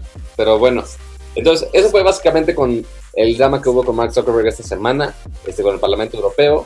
Este, pero también hubo ahorita un drama ahí medio chiquito, pero igual al mundo de los gamers posiblemente les va a afectar un poco, este, con Apple justamente, porque uno de sus famosos, de las famosas plataformas de videojuegos, Steam, está en aprietos con Apple porque pues no les gustaron este, los apps de Steam.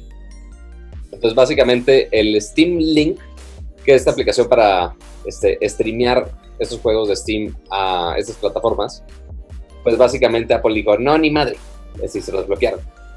¿Qué, fue lo que pasó, Cam? A ver, cuéntanos un poquito más, porque justo la semana pasada anunciamos el beta de este servicio que se llama Steam Link. Eh, lo que te permite hacer es que con un dispositivo, un tercero, digamos un teléfono Android, un tablet, y de hecho también estaba pensado para iOS, el punto es que puedes streamear tus juegos de, stream, de, Steam eh, en tu red local, ¿no? O sea, esto quiere decir que si por ejemplo alguien está usando tu computadora o alguien está... Eh, sí, básicamente sería el caso, ¿no? Que tengas tu librería de juegos en tu compu, no puedes jugar, pero entonces puedes usar una de estas aplicaciones para tener eh, un streaming directo de tus juegos de Steam y jugar por ejemplo en tu iPhone o en tu Android eh, eh, vía eh, stream de video, como son este tipo de plataformas en donde juegas este, juegos que están remotos y en la nube, ¿no? Y bueno, pues, Muy como lo hace Xbox y PlayStation, ¿no? Con los Xperia. Exactamente, también así. Pero bueno, todo iba muy bien, todo parecía alegría y buen humor. Y parece que Apple dijo, ¿quién te crees, güey? ¿Steam? así de, güey, ¿qué te crees, güey? ¿Te crees muy chingón, Steam? Pues, ¿qué crees que no te aprobamos el app? Y entonces hay conflicto de intereses, Cama. ¿Qué chingados es eso, güey? Mm, no, es, bastante sencillo. Steam se quiso eh, saltar las reglas que están muy claras para todos. La aplicación, la funcionalidad tal cual ya la, ya la describieron muy bien ustedes. Es un remote play que se conecta en tu red local a tu PC y quien procesa realmente todo es la PC y lo que puedes hacer es jugar en tu teléfono este, sin necesidad de estar usando la computadora. Estás en otra cámara o estás en el baño, donde quieras, entonces tienes acceso a tus juegos de Steam. ¿Cuál es, cuál es el, cuál es aquí? Hasta ahí todo bien, ¿no? Eh, no tendría por qué eh, ser rechazada la aplicación o por qué estar compitiendo con Apple. El problema está en que tú a través de esa aplicación puedes acceder a la tienda de juegos. Y al poder acceder a la tienda de juegos significa que tú puedes comprar juegos. ¿Cuál es la cosa? Que tú para poder eh, realizar cualquier transacción en Apple de la compra de un producto digital, tienes que pagar tu respectivo 30%. Y lo hacen todos. O sea, si tú te suscribes, si tú abres la aplicación de Netflix. Bueno, el usuario no le paga el 30% a Apple. Más bien, no, no, no, tú pagas. bueno, más bien. Tú pagas un precio y el, y el developer de la aplicación le tiene que dar el 30% a Apple. Esa es la regla, ¿no? Es correcto. O sea, si, si tú compras una app en el App Store que cuesta 10 dólares, 7 dólares es para el desarrollador, 3 dólares es para Apple. Se va, eh, Apple se queda el 30% de cualquier transacción. También conocido como el Apple Tax o el Google Tax, que es lo que también funciona en el Google Play Store, ¿no? Que, hace, que lo mismo hace Google y que lo mismo hace Sony en, en, el, en la tienda de PlayStation Network y lo mismo hace, hace Xbox. Ajá. Este, entonces, ¿cuál es el tema? Por ejemplo, si tú bajas la aplicación de Netflix en el App Store y tú te suscribes a Netflix a través de la aplicación, también, ese también Apple toma un 30% de esa suscripción, ¿no? Ahora hay ¿Y qué es lo que estaba? hay, un detalle ahí, Kama, que no sé si recuerdas que hubo un cambio de reglas, tanto en el Google Play Store como en el, Apple Store, que si tú tienes un suscriptor, tú eres el developer y tú tienes un suscriptor que aguanta un año pagándote, después de un año de pagarte esa suscripción, Apple y Google ahora te dan el 90% del, de lo que te están pagando y ellos se quedan el 10%. Pero esto tiene que ser un suscriptor que aguanta un año pagándote un servicio como Spotify, Netflix, etcétera, etcétera. Pero bueno, en este caso es un poco diferente, ¿no, Kama? Sí, porque aquí lo que tú estás haciendo es comprando un juego. Hubo un caso muy famoso hace algunos años, este, y, yo estuve involucrado particularmente porque yo estaba en el desarrollo de una aplicación similar, pero a Amazon le pasó. Cuando, cuando Amazon sacó la aplicación de Kindle en el iPhone, este, Apple la rechazó porque la gente podía comprar libros a través de la aplicación. Entonces, eh, eh, eh, digamos que Amazon se estaba brincando esa transacción, ajá, ¿Por qué? Porque estaban vendiendo el libro a través de su aplicación utilizando los sistemas de pago que ya tenía el usuario guardado en, su cuenta de Amazon. Básicamente era porque podías comprar directamente en el sitio de Amazon con un web view y no tenía el in-app purchase, que es lo que Apple te pide cuando vendes un item en tu app, ¿no? Exactamente. Entonces, ¿qué es lo que pasó? En, Android, por ejemplo. ¿Cómo, porque en Android, si lo buscas en el App Store, no está. Tienes que, o sea, si tienes aplicaciones, tienes que entrar a descargar el APK, pedir permisos y ya de ahí descargar la aplicación. Wow. Exacto. Entonces, ¿qué es lo que tuvo que hacer Amazon? Eh, hoy en día la aplicación de Kindle solamente sirve para leer libros. Tú tienes que comprar tus libros en un sitio, o sea, en, la tienda de Amazon tal cual, como lo harías este, eh, en cualquier otro dispositivo o en tu computadora. Y entonces en la aplicación de Kindle solamente puedes tener acceso a los libros que previamente compraste. No puedes comprar libros en la aplicación de Kindle. Bueno, sí puedes, sí podrías. El tema, sí podrías, el tema es que Amazon decidió no darle el 30% a Apple. Exactamente, porque dice Amazon, a ver, lo que yo cobro es el 30% más o menos en la venta de un libro. Ajá. Y si además, y si yo ese 30% se lo tengo que dar a Apple, pues yo, ya no es negocio para mí. Entonces, ¿qué hicieron? Pues quitaron la tienda de la aplicación, ¿no? Entonces ya no hay forma de comprar los libros dentro de la aplicación de pero, Kindle. Pero lo que está muy cabrón, Cama, es que se le aplicaron a Amazon. O sea, al final del día se le aplicaron a Amazon también. Y Amazon prefirió quitar la opción de compra para no pagar el Apple Tax. Y es lo que están haciendo Steam básicamente ahorita, ¿no? Sí, sí, o sea, y, es Amazon, y lo mismo sucede con Spotify, y lo mismo sucede con Netflix, y lo mismo sucede con todos los que venden contenido digital en, el App Store. Pagan su respectivo 30%. Entonces, lo que, lo que Steam hizo o quería hacer a la hora de subir su app es que la gente pudiese comprar los juegos a través de la aplicación sin pagarle el respectivo 30% a Apple cosa que Apple le dijo, pues, pues ¿quién te crees? O sea, ¿no? Este, ¿por qué? ¿Por qué? De nuevo, güey, ¿quién te crees? ¿Steam? ¿Quién te crees? Así, exacto. ¿Quién te, quién te crees como para venir a, querer este, llegar y no respetar las reglas que todo mundo respeta?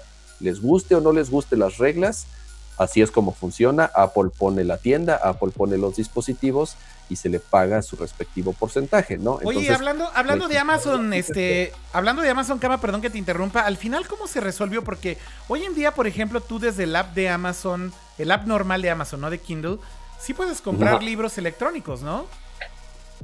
Sí, sí, o sea, tú en, en, en, no, no, no, no, pero en el app de Amazon, del, del la tienda.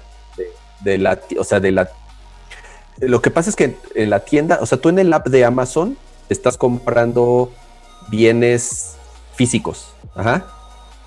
Entonces ahí no aplica el, tax de Apple. Apple solamente te cobra un porcentaje de lo que sean eh, productos digitales, una película, un libro, un audiolibro, todo lo que tenga que ver, con, o sea, lo que no sea un producto físico. Por eso existen tiendas de ropa y de zapatos y de lo que quieras, y esas no le pagan absolutamente un peso a Apple, porque ahí tú estás comprando un, un producto físico. Pero todo lo que tenga que ver con o algo así, no pasa nada. Exactamente. Todo lo que tenga que ver con productos digitales, le paga, eh, eh, le tienes que pagar a Apple el 30% si lo estás haciendo a través de sus aplicaciones o de su plataforma. Pero entonces justo quiere decir que Amazon sí terminó doblando las manos, porque hoy en día puedes comprar versiones de Kindle en la, en la app de Amazon de, de la tienda. O sea, no está en el, en el app de Kindle para comprar, pero básicamente si ya te están vendiendo bienes digitales, quiere decir que Amazon terminó diciendo, ten tu pinche 30%, ¿no? Sí, es correcto. O sea, lo hacen en la aplicación de la tienda, pero en la aplicación de Kindle no se puede. Mm, entonces, bueno. en la aplicación de Kindle. solamente puedes leer libros que ya hayas comprado previamente. Sí, sí, sí, de acuerdo, es nada más el lector. Pero bueno, entonces en este caso lo que Steam se quiso, se quiso pasar de listo, Cam, es pásenle por acá, compren el juego, no te doy tu revenue y Apple ya le dijo que crees, que no puedes hacer eso y pues te reboto la aplicación, ¿no? Claro, o sea, es no, puedes aquí llegar y, vender directamente sin pagarme mi, comisión. Entonces, lo que seguramente van a terminar haciendo es que no se pueda tener acceso a la tienda desde la aplicación, que solamente tengas acceso a jugar los juegos que ya previamente, previamente compraste. Pero quitarle la opción de comprar, básicamente. Y aquí en el chat, de hecho, pregunta Luis Muñoz Zúñiga en YouTube, dice, y Netflix y Spotify, justo decíamos. Te pagan a Apple el 30%. Y también a Google Play. Si compras la suscripción vía el Google Play Store o compras la suscripción vía el iTunes Store, tienes que pagar, bueno, tú no, pero el developer tiene que hacer ese pago del 30% a Apple o a es Google. Correcto. Pero como ya o les sea, no explicaba. Es nada más de Apple. Sí, sí, sí, sí. También estés en Google Play Store. No es solamente de Apple. Pero bueno, creo que justo aquí lo que va a pasar, como bien dices, Kama, es que le van a rasurar la parte de comprar, seguramente, ¿no? Sí, seguramente le van a quitar la parte de comprar y nada más vas a poder este, tener acceso a tu librería. Tal cual. Pero bueno, por lo pronto la batearon. No está disponible en el App Store en este beta. Así que si querían probar Steam Link en su iPad o iPhone y jugar sus juegos de Steam, pues ¿qué creen que no van a poder por lo pronto, no? Saquen su Android. Mira, están preguntando, están preguntando en el chat, y si al momento de pagar los mandas a una web, justamente es lo que hacía Amazon.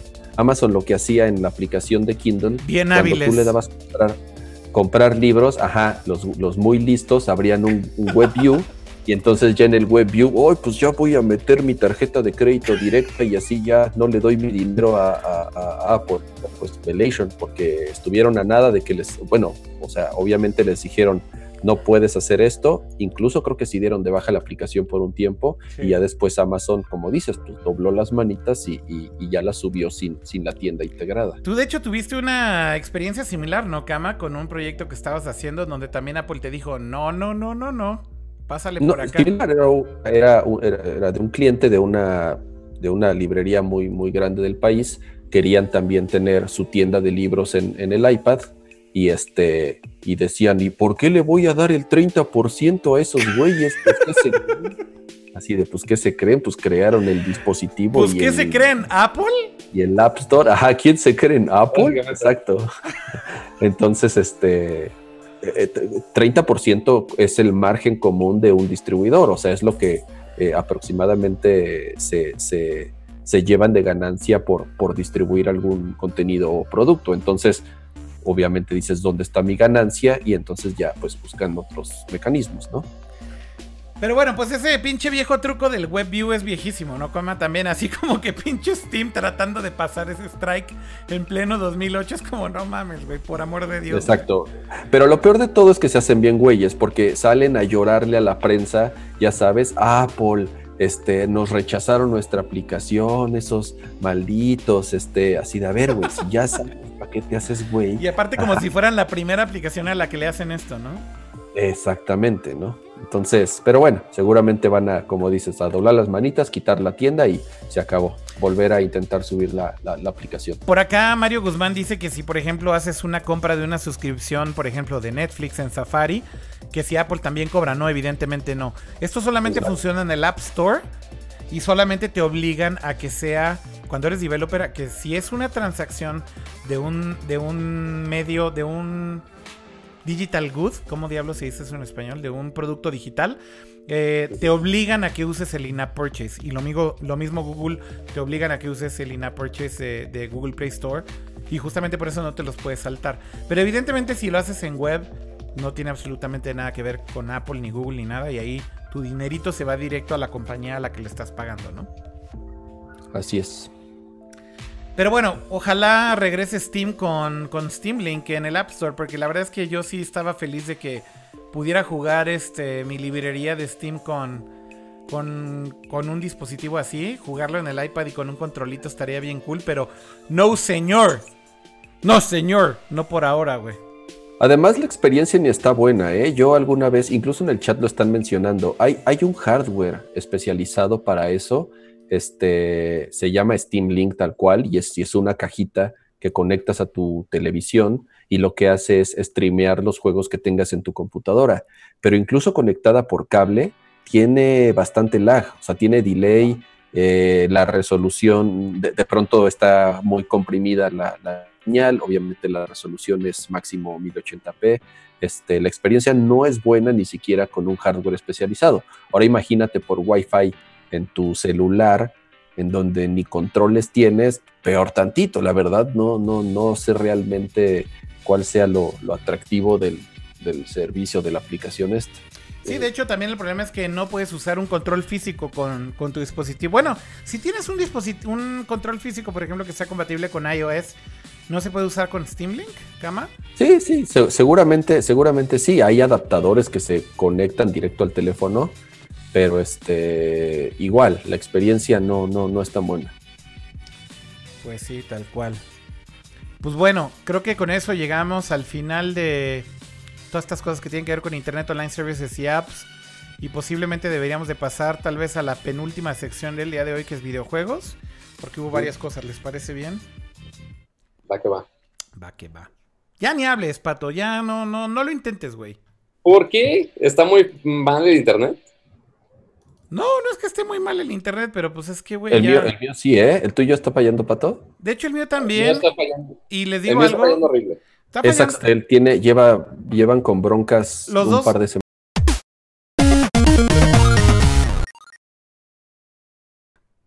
Perdón. Ash. Ash. Yo también soy Axtel y de hecho me dice que mi conexión está mal y creo que las de ustedes también. Ajá, sí, justo.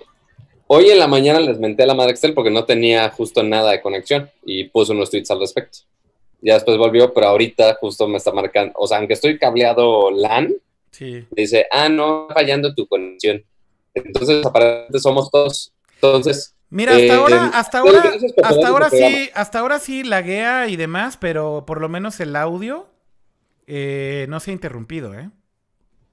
Bueno, al menos. De pronto se escucha la voz robótica y ya, pero, pero sigamos. Sí, sí, pero bueno, gracias Axel por joder este programa. bueno, vamos ahora sí a videojuegos. Bueno, ahora, ¿ya pusiste la placa? Pues la puse por accidente, pero la voy a poner bien. Ah, está bueno. 3, 2, 1.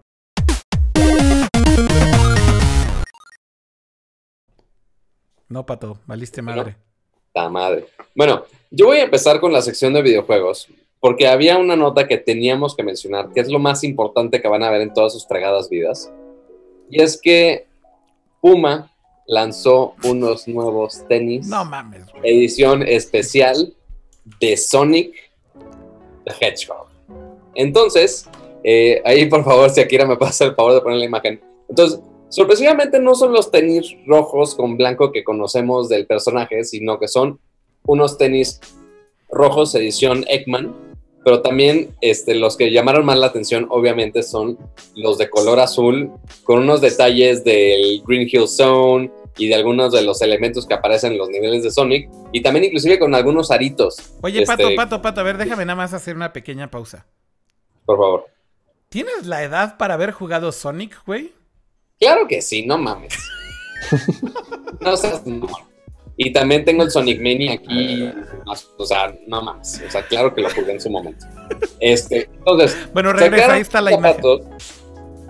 Este, ahorita a ver si podemos hacer un poquito más de zoom in a los, a los zapatos en alguna no, otra No me pongas a hacer zooms en vivo, güey. Estoy aquí editando yo solo. No, si scrolleas más abajo, ah, ahí viene la imagen. Pero bueno, el detalle aquí es que está muy rara la textura. Porque si ven están bien culeros ¿Qué dices, Cama?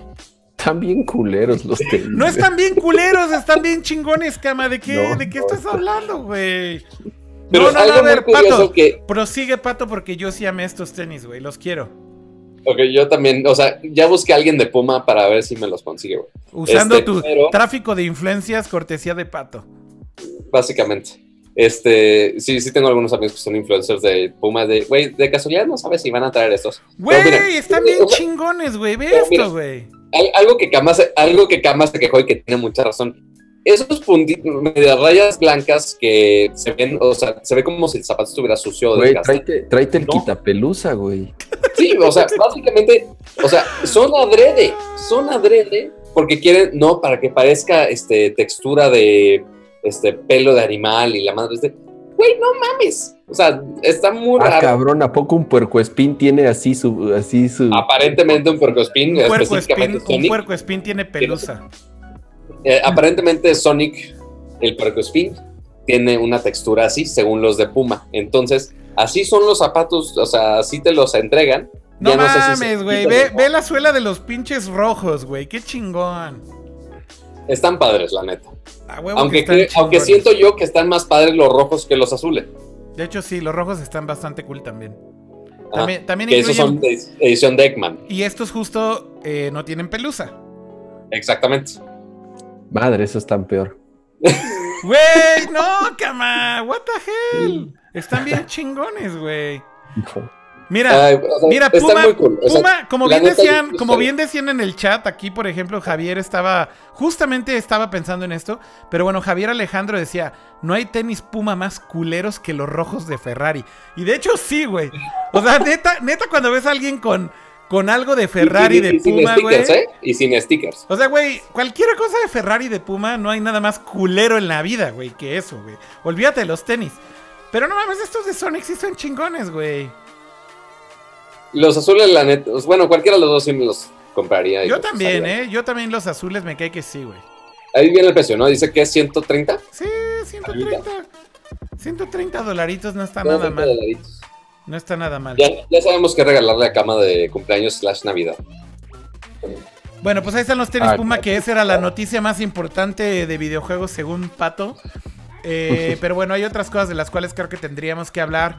Y creo que una de las noticias más importantes de esta semana, sin duda, fue la presentación de nuevo Battlefield, lo cual me tiene muy contento.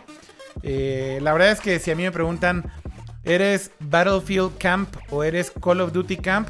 Evidentemente soy Battlefield Camp y evidentemente me caga Call of Duty. Eh, y la verdad es que ayer estaba feliz viendo el reveal. Me encantó además que fuera Trevor Noah el que fue el host del reveal. Kama, no sé si lo viste. Estuvo, güey, o sea, vi un tweet muy bueno que, que Trevor, o sea, que Trevor Noah en, en, en, 15 minutos hizo mejor trabajo que toda la historia de todos los hosts del E3. No, no mames, pero además, creo, Kama, que lo que hizo Trevor Noah no fue un pinche host ahí ensayado, ¿no? Yo creo que sí es fan, güey. El, el, teaser, el teaser de la presentación, o sea, el güey sí salió diciendo, pocos saben, pero la neta, la neta, yo sí soy un gamer de verdad. Y Battlefield es algo que yo he jugado desde hace muchos años. La neta es que sí se notaba, Cama. La neta es que sí se notaba. En, en, en, entrevista. Se veía muy auténtico porque justo cuando ves a un host que está ensayado de E3, te das cuenta que evidentemente, evidentemente el güey ni gamer es y lo ponen ahí a disque ser experto de un juego. Y dices, no mames, güey, esto es así, cringe fest garantizado. Oye, a ver, a ver, pausa. Pato, Pato, está, creo que puso como un rollo de papel de baño para, para darse un enfoque acá bien dramático en su cámara. ¿Qué hiciste, Pato? No tienes audio, Pato. Tienes mute. Tienes mute. Perdón, es que es el spotlight que hay que medio moví algo en el escritorio y valió madre. No, era justo para sacar este, de, de que soy fan, ¿no? Ahorita. Entonces, ah. Pues, digo, o sea, no, no es porque me mandaron a Las Vegas a ver el lanzamiento. Pero sí es por eso. Y porque, y, y porque no es por eso, pero sí es por eso. Y porque hablé con uno de los co-heads de Treyarch, que es el estudio que creó todo el juego, que está muy chingón. Entonces la entrevista debe salir mañana. Pato, ¿sí, juegas, ¿sí juegas Call of Duty o es puro pinche paro, güey? No, sí, normalmente sí. Digo, el World War 2 me lo mandaron muy tarde, no lo he jugado tanto. Estás aquí enfrente de dos fans de Battlefield, así que, güey, no tienes mucho que discutir conmigo y con Digo, empezando con que el mundo va a decir, bueno, quiero pensar que ustedes dos son niños Play 4.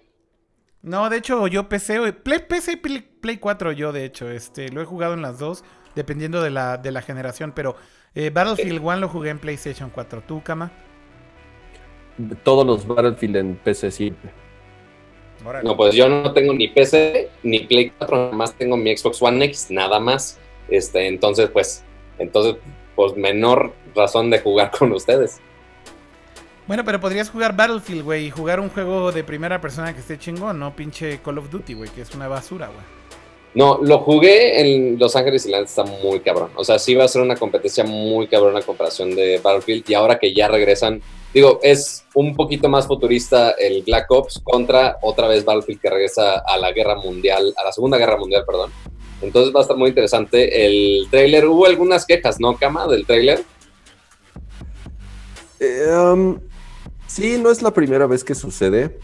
Ya sabes, la banda se queja de que cómo es posible que un juego no sea históricamente correcto porque salen mujeres soldado. Entonces, no, ¿cómo es posible? Yo quiero que mi juego sea correcto. Entonces, este, creen que están aprendiendo historia y la gente se queja porque pues hay mujeres soldados.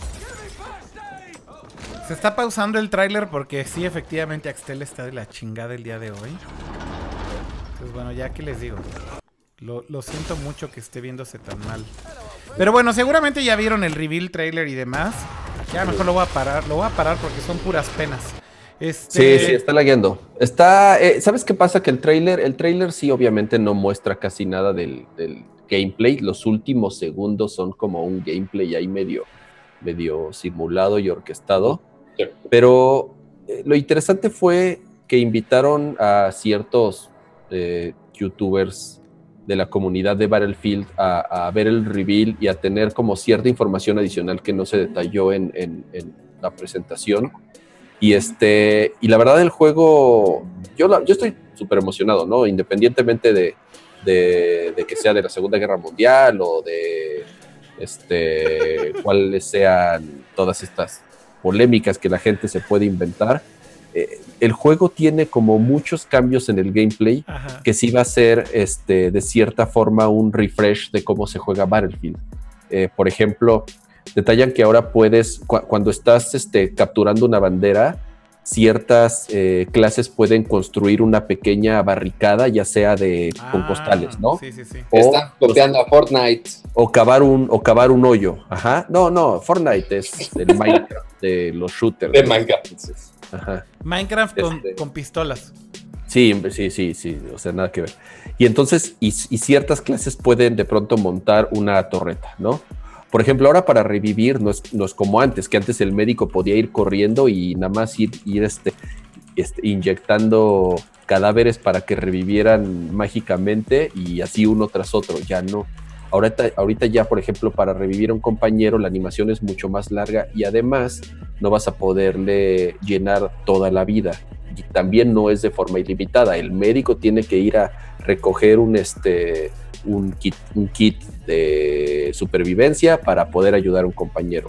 O igual el de soporte no va a poder estar arrojando municiones este, a su gusto, ¿no? Sino que también ya tienes que ir a recogerlas para poder ayudar a tus compañeros.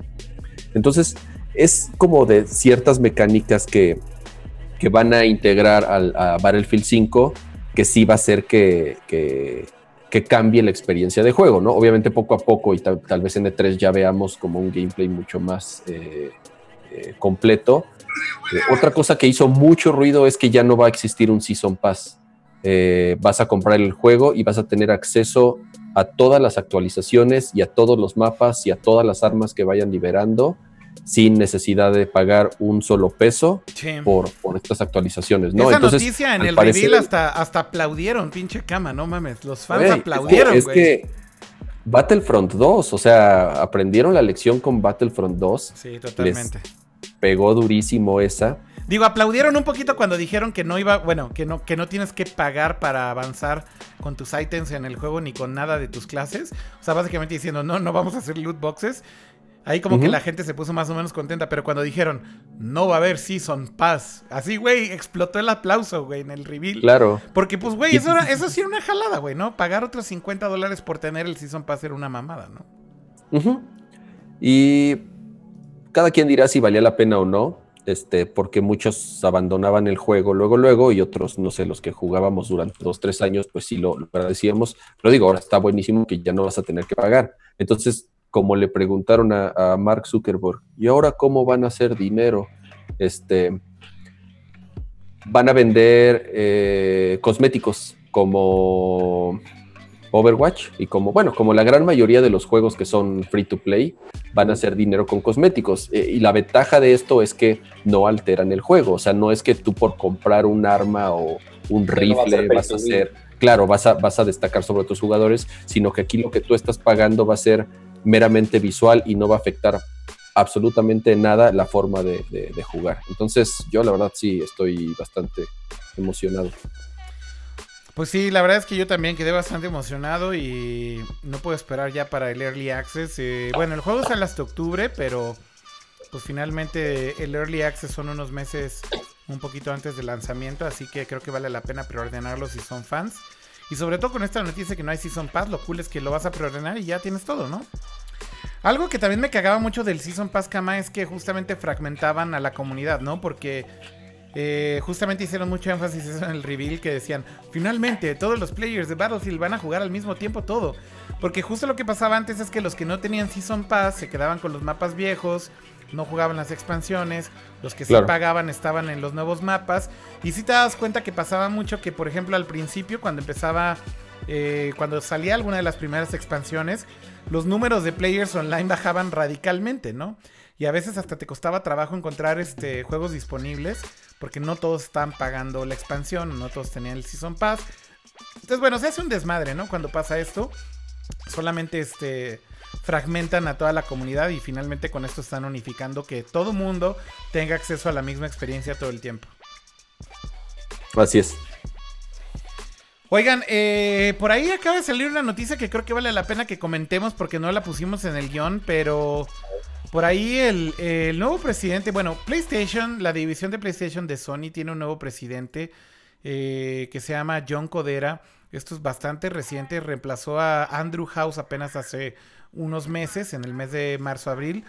Eh, y bueno, algo que sucedió eh, el día de hoy es que este tipo, eh, perdón, hace dos días, confirmó que Sony está considerando que la próxima versión del PlayStation tenga integrado un componente móvil como parte del hardware de nueva generación.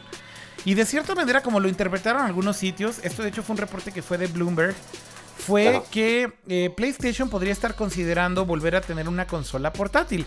O bien están experimentando con tener un componente portátil con el PlayStation de próxima generación, llámese PlayStation 5 o como quiera que se vaya a llamar. Eh, y bueno, pues los rumores no dejaron de, de, de correr a raíz de estas declaraciones. De hecho, otras de las declaraciones que también explotaron a raíz de estos comentarios del presidente de PlayStation, John Codera, fue que eh, PlayStation 4 estaba entrando en su fase final. Y esto alarmó a muchísima gente porque parecía que estaba diciendo que el PlayStation 4 estaba muerto. De hecho, tuvieron que salir a aclarar la noticia un día después. a decir, oigan, no, no, no, el PlayStation 4 no está muerto. Cuando decimos su fase final, estamos hablando que todavía tiene tres años de vida. Y así como que medio trataron de arreglar el pedo. Pero bueno, evidentemente todo el mundo sabe que ya están trabajando en el PlayStation 5 eh, y que más bien están diciendo que está entrando en los últimos años de vida. Pero no significa que el PlayStation 4 se vaya a acabar el día de mañana, ¿no? Es muy diferente esto.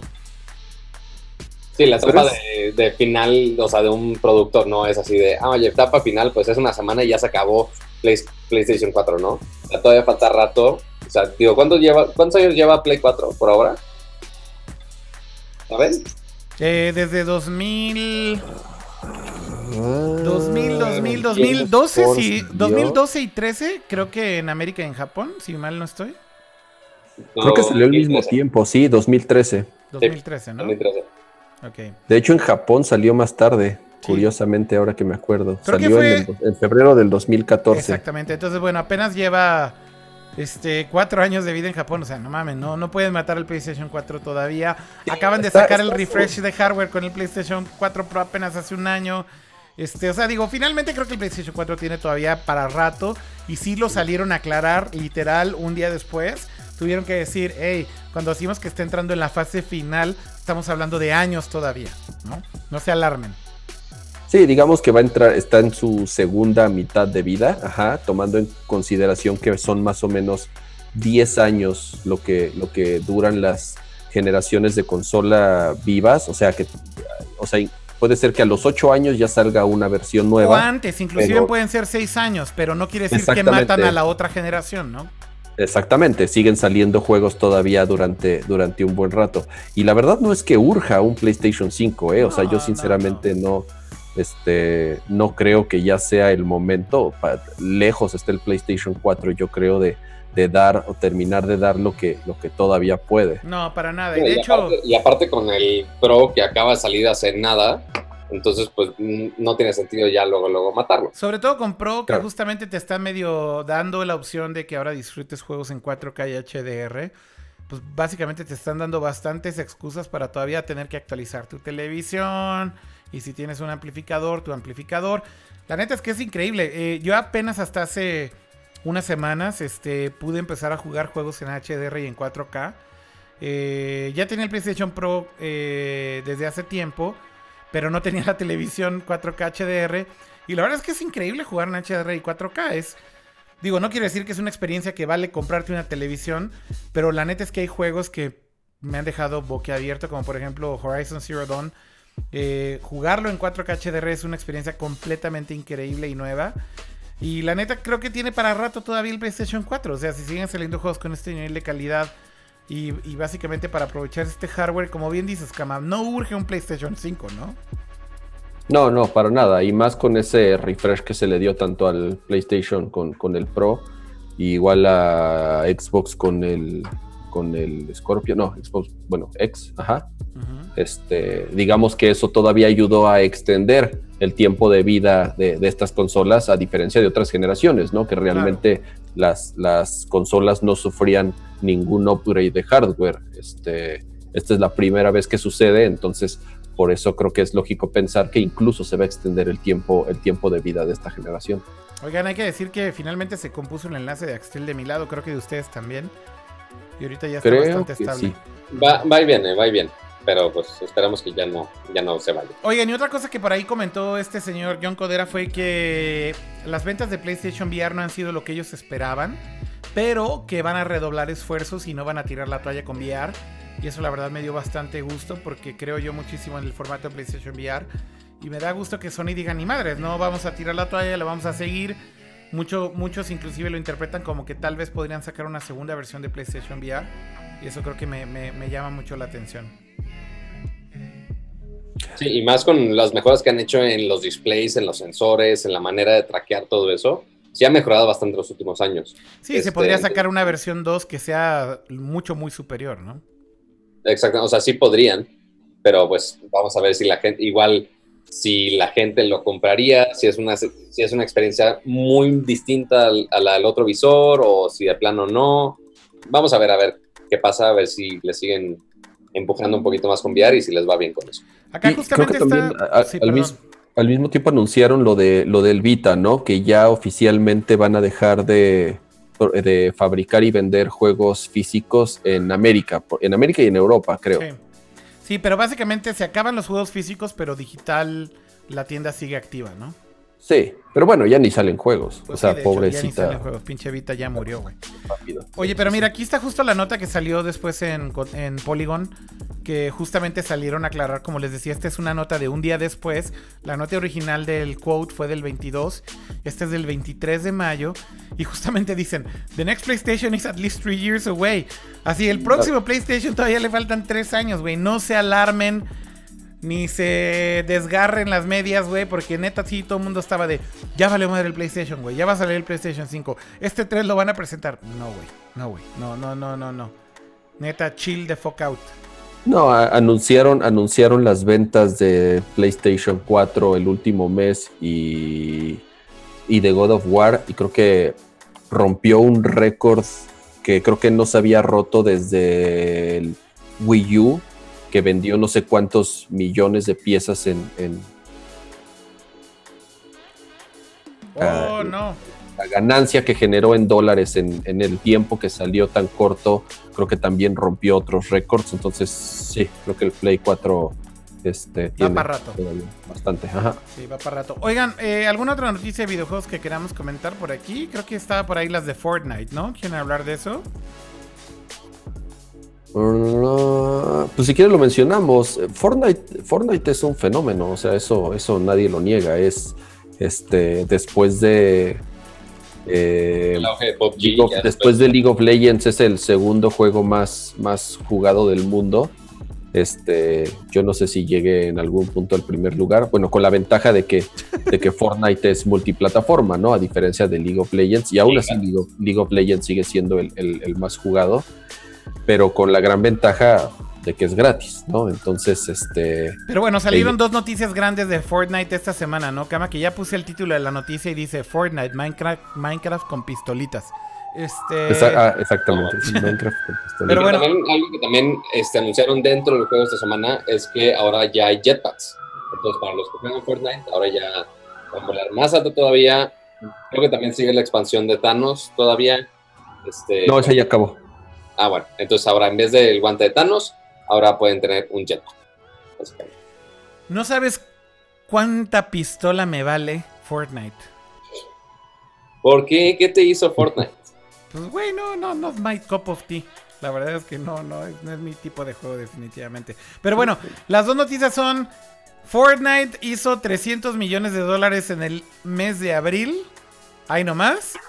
Y entonces, acto seguido, anuncian que va a haber un torneo, creo, que va a tener una bolsa de premios de 100 millones de dólares. Digo, ¿por qué no? Digo, sí, si tu juego, si eres Epic Games y tu juego genera 300 millones de dólares en un mes, como que se debería decir después, vamos a hacer un torneo y vamos a regalar 100 millones de dólares de bolsa de premios. Se oye espectacular porque es un chingo de lana, pero güey, no significa nada del dinero de lo que están ganando estos cabrones, güey. O sea, no mames. Además, ¿sabes qué es lo más curioso? Que creo que la gran mayoría del dinero viene de móviles. Sí, sí, sí, de eh, tanto en iOS como en, en, el, en el Play Store está en los primeros lugares de revenue. O sea, son las aplicaciones que más dinero están haciendo en, ambos, en ambas plataformas. Imprimiendo, imprimiendo dinero, en, imprimiendo dinero en mobile, ¿no? Básicamente. Pues es que es, es, un mercado que está acostumbrado a las microtransacciones. Tal vez en consolas no es tan común, a menos que juegues FIFA y estés comprando tarjetitas todo el tiempo. Pero, pero en, en mobile es, es un mercado que, que ya sabe cómo funciona, ya sabe que el juego no le va a costar nada esa primera descarga, pero sabe que para que la experiencia sea medianamente decente, tiene que meterle unos dolaritos, ¿no? Y además Fortnite vende como unos Season Pass. Entonces, al tú pagar el Season Pass, tienes acceso a ciertos modos de juego, a ciertos skins, a ciertas cosas que, los que no pagan no, no tienen acceso. Pero, a ver, detalle importante todavía no hay versión de Android, ¿eh? Eso es nada más con revenue de iOS. Ah, ok, entonces es de iOS y todavía en Android. Sí, es cierto, tienes razón. En Android. iOS, y PC, evidentemente, ¿no? Sí, supongo. iOS y PC. o sea, también están. Y consolas, y consolas, ajá. Oye, y por cierto, aquí en el chat está José Ramírez aclarando que son 100 millones para esports en general de Fortnite y no solamente un torneo. Porque yo dije que es un torneo. Me, vale, ah, tan, me vale tanto riata que que dije que es un torneo, pero en realidad es como para toda su liga de esports. Ahí tienen. Ya. Gracias, José. ¿Qué más nos falta de videojuegos? Una notita rápida, ya está el eh, demo de Mario Tennis para Switch. ¿Ah, sí? ya se puede descargar, así es. Creo, creo que todavía no se puede jugar. Según yo, se va a poder jugar. O sea, el fin de semana van a abrir eh, los servidores para poder empezar con, con las pruebas pero ya se puede descargar y, según yo a partir de mañana ya se va a poder jugar. No, pues espérame, déjalo, empiezo a bajar en este momento. Mario. Espérame. Ah, no mames, ya sí. No, Pato, ves que, ves que estás torrenteando y al mismo tiempo quieres bajar este juegos y streamear, no se puede. Pues sí, no quiero que empiecen a jugar y que yo no tenga el juego bajado, así como. Así como. ¿Cómo? No se llama Mario Tennis, Cama. ¿Cuál es el nombre correcto del juego? Tennis Aces, ¿no? Tennis Aces. Mario Tennis Switch. Aces. Ajá. Ah, ok. Mario Tennis Aces. Ajá. Sí, creo que sí. Ah, ok, ok, ok. Sí, no, no haces Aces. Muy distinto. Muy distinto. Ok, ok. La neta es que yo creo que además, además creo que lo desarrolla Camelot, o sea, sí, según de Camelot, güey. Sí, sí, sí, meros, meros.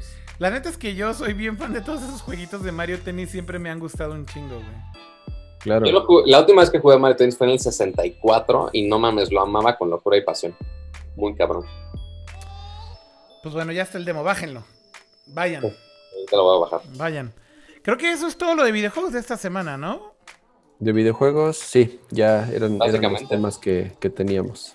Oigan, ¿eh, ¿nos echamos random esta semana o no? Si quieres, nada más comentamos las notas, las dos que tenemos y ya. ¿El público quiere random? Nada más las comentamos rápido y ya le cerramos al stream. Creo que está bastante. Ándale, pues. Va que va.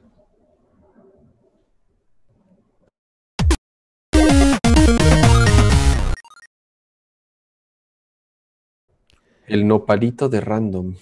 Pues es, que, es, que, es random el nopalito, cama. Es muy random un nopalito para random, ¿no? Claro. Oigan, eh, más bien es un cactus, no un nopalito, ¿no? Oh, es un nopalito. Puede ser un nopalito o un cactus. De hecho, Ya está sé como que inspirado en, nopalito, está pero inspirado, no está inspirado en cactuar por si su ignorancia no les da. Pero este. Bueno, casi nunca tenemos sección de random, pero esta semana hubo dos notas que vale la pena comentar ahí muy rápido. Y la primera tiene que ver con la nueva serie de Matt Groening y Netflix. Que básicamente ya sabíamos que estaba en desarrollo, pero esta semana Por, por si no saben quién es Matt Groening, es básicamente el que hace todos los Simpsons. El creador de los Simpsons, el creador de los Simpsons. y bueno, esta semana finalmente se dieron detalles ya de cómo se va a llamar la serie, un poquito de quiénes son los personajes o del contexto de quiénes son los personajes. Y eh, ya tiene fecha de estreno también. eh, y bueno, la serie se va a llamar... A ver, ¿cómo? aquí- esto es como, como Uncharted, güey. Es como, es como, este, ajá, exacto. Es como-. A ver, dilo, Cama, dilo tú. No, iba, iba a ser el, el Dilo ¿cuál así, el de- no, pero ¿cuál era el de, el de, el de Peña? ¿Cuál era? ¿Qué palabra era? Infrastructure. No, no, no, el de Ah, infrastructure. infrastructure, infrastructure, así. O también es el, es el de, el de canalla, como es el de unacceptable Ah, unacceptable, ajá, el infrastructure, y el unacceptable, unacceptable. Y este es el disencha, disen, disenchant, Disenchantment. disenchant. Güey, no mames, me cagan estos nombres. A ver, Ah, Pato, dilo, dilo tú correctamente, Pato. Disenchantment. Sí, tal cual. Hijo, no sé, Pato. La neta no me convenciste tanto. Ah, Pero bueno. la madre. La neta es Ah. que está bien culero el nombre en, en- en inglés y no está muy fácil de decir. Pero bueno, ahí por ahí este, había unos tweets bien cagados que decían: ¿Qué pasa si un elfo, una. ¿Cómo era? Este. Una princesa guerrera, Una princesa, un elfo y un. eh, demonio. y un demonio entran a un cuarto, ¿no? Creo que así es como lo estaban pichando en Twitter. Sí, más o menos describieron a los personajes y un poco la historia. El setting eh, evidentemente es, es de fantasía, eh, lo cual estoy seguro que les va a quedar increíble después de... si, si- si lo que hicieron con de sci-fi con Futurama fue increíble, estoy seguro que lo que van a hacer este, con esto en un mundo de fantasía les va a quedar igual súper bien. Y sí, es, es, es una... eh, princesa alcohólica, así la describen. No mames.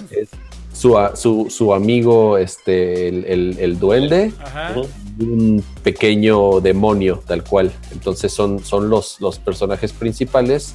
Y este, pues bueno, ya, ya hay fecha. Como, mira, ahí está chupando en el balcón. Sí. Este, son, Es son- el- la fecha es ¿Cuál es el. el fecha? Agosto 17. Ahí está. Agosto 17. Entonces, oye, bueno, Kama, dice sí, la quiero ver. ¿Eh? Está bien chingón. This is, this is disenchantment and unacceptable. Y por ahí decían también este que en España se va a llamar Te desembrujo, tío. Porque pues básicamente significa desembrujo, ¿no? Te desembrujo. Desencanto. Sí, sí. Desencanto o desembrujo, ¿no? Pues digo, cualquiera de las dos aplica, creo. Ujú, ujú. Bueno, pues ahí está, ahí si son suscriptores de Netflix ya llegará esto. Y la segunda noticia de Random tenía que ver con otra cosa que tiene que ver también con tele y cine. Y es que ya hay director para la película de Boba Fett, ¿no? Es correcto. Sí, y eso lo acaban de anunciar hace literal, hace unas horas, que va a ser el mismo director que... Ya se me fue el nombre de la película, que era Logan. el Logan. Logan. Entonces, si a ustedes les gustó Logan, posiblemente estén muy emocionados. A mí me gustó muchísimo la película de Logan, está muy, cool, está Muy muy buena. Este, y ahora que haga una historia de Boba Fett, igual con ahorita con los ratings de Han Solo que no les ha ido tan bien que digamos, este, ahora que la siguiente historia de Star Wars sea de Boba Fett y que sea dirigida por este güey, la neta sí lo va a poner un poco interesante.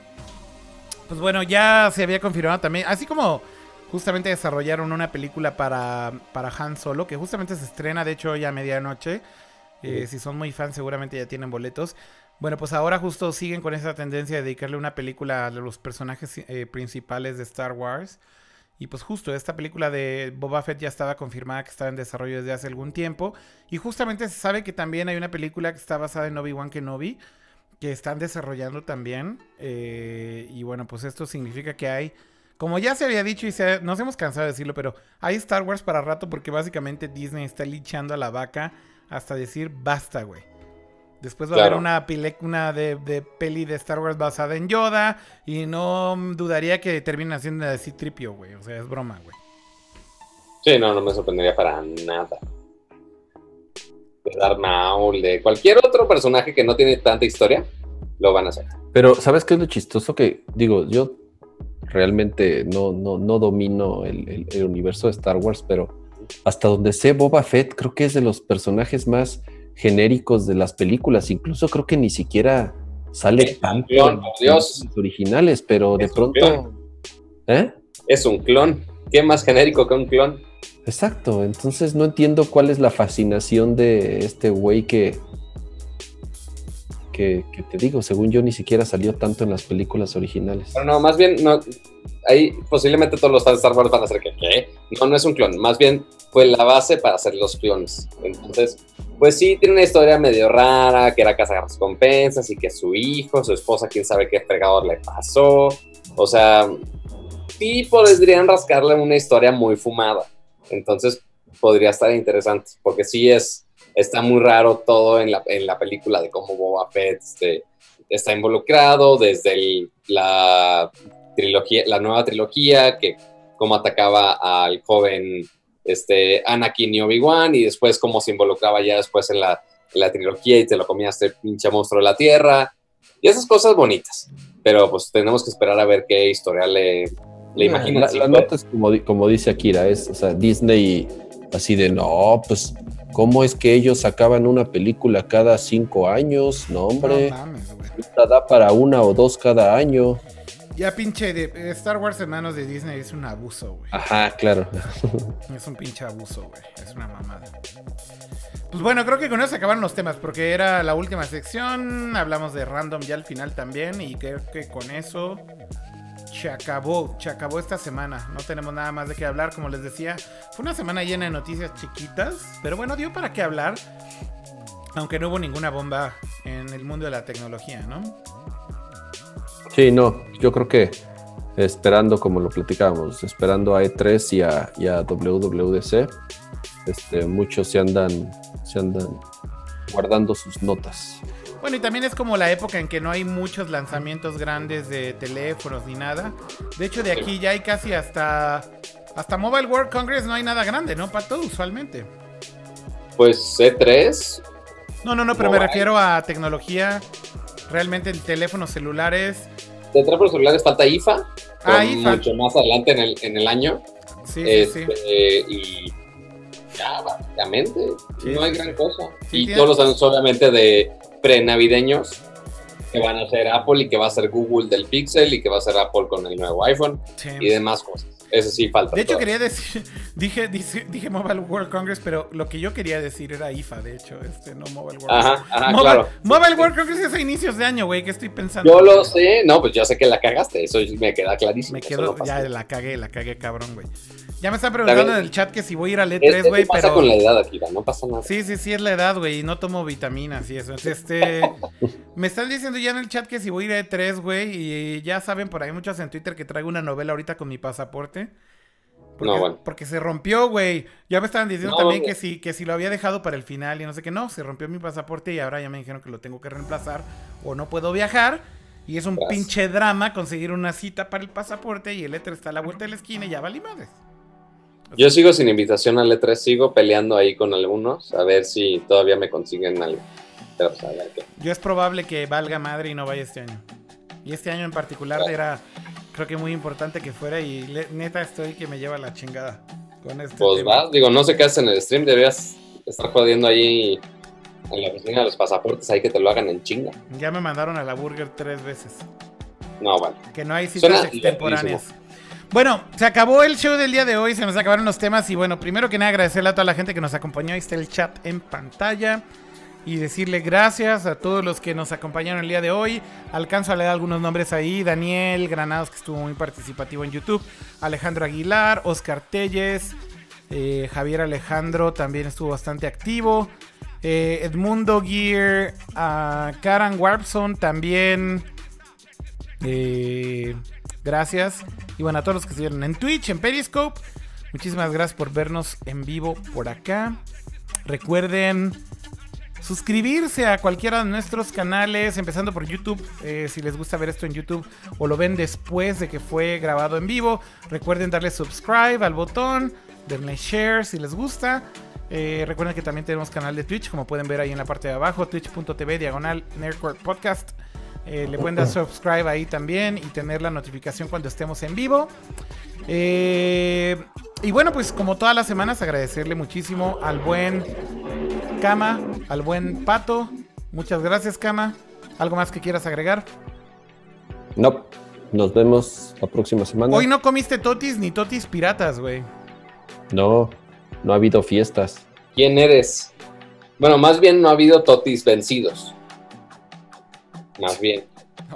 ya lo busqué incluso, creo que sí hay unos por ahí. ¿Unos totis? ¿Sí hay? No pueden faltar totis en tu casa, cama, no mames. Yo creo que sí hay, ¿eh? Qué miedo, güey. Oigan, eh, bueno, gracias también al buen pato.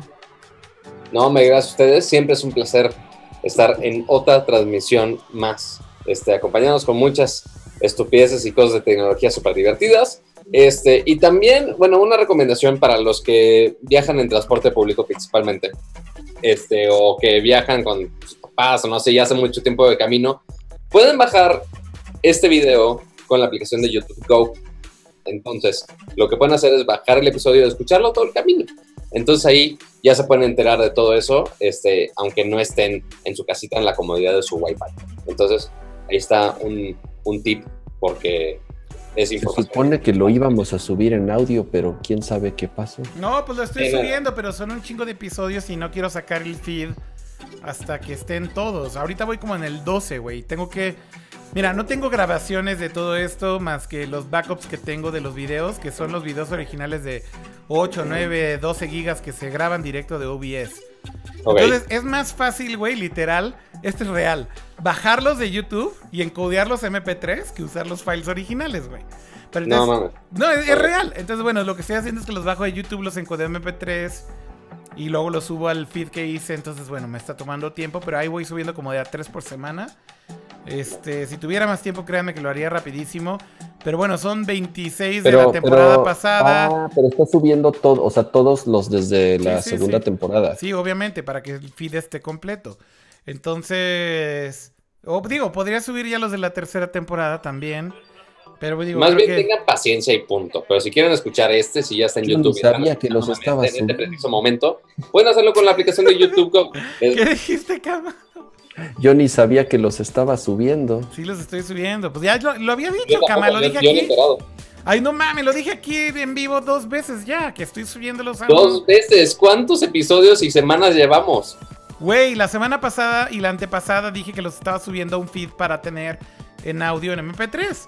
Pero pues todavía no acabo. ¿Cuántos episodios grabamos de la temporada 2? 26. Más 3 de esta ya con este son 29. Voy más o menos como el 14 o 13, algo así de la pasada. Nada mal, nada mal. Bueno, voy a tratar de meterle más galletas este fin de semana y tenerlos listos y sacar el fit la próxima semana. Creo que tenerlo en audio sería bastante útil y mucha gente lo agradecería. Pero ya escucharon el tip de Pato, usen YouTube Go y bajan el episodio y lo pueden ver descargado cuando van en un trayecto largo. Y bueno, si tienen YouTube Red también lo pueden descargar y escucharlo en el background, de hecho. ¿Pero YouTube Go es solo para Android? No, también está para iOS y no ¿Y a poco se pueden descargar y, y ver y offline? ¿Que no hay que pagar para eso?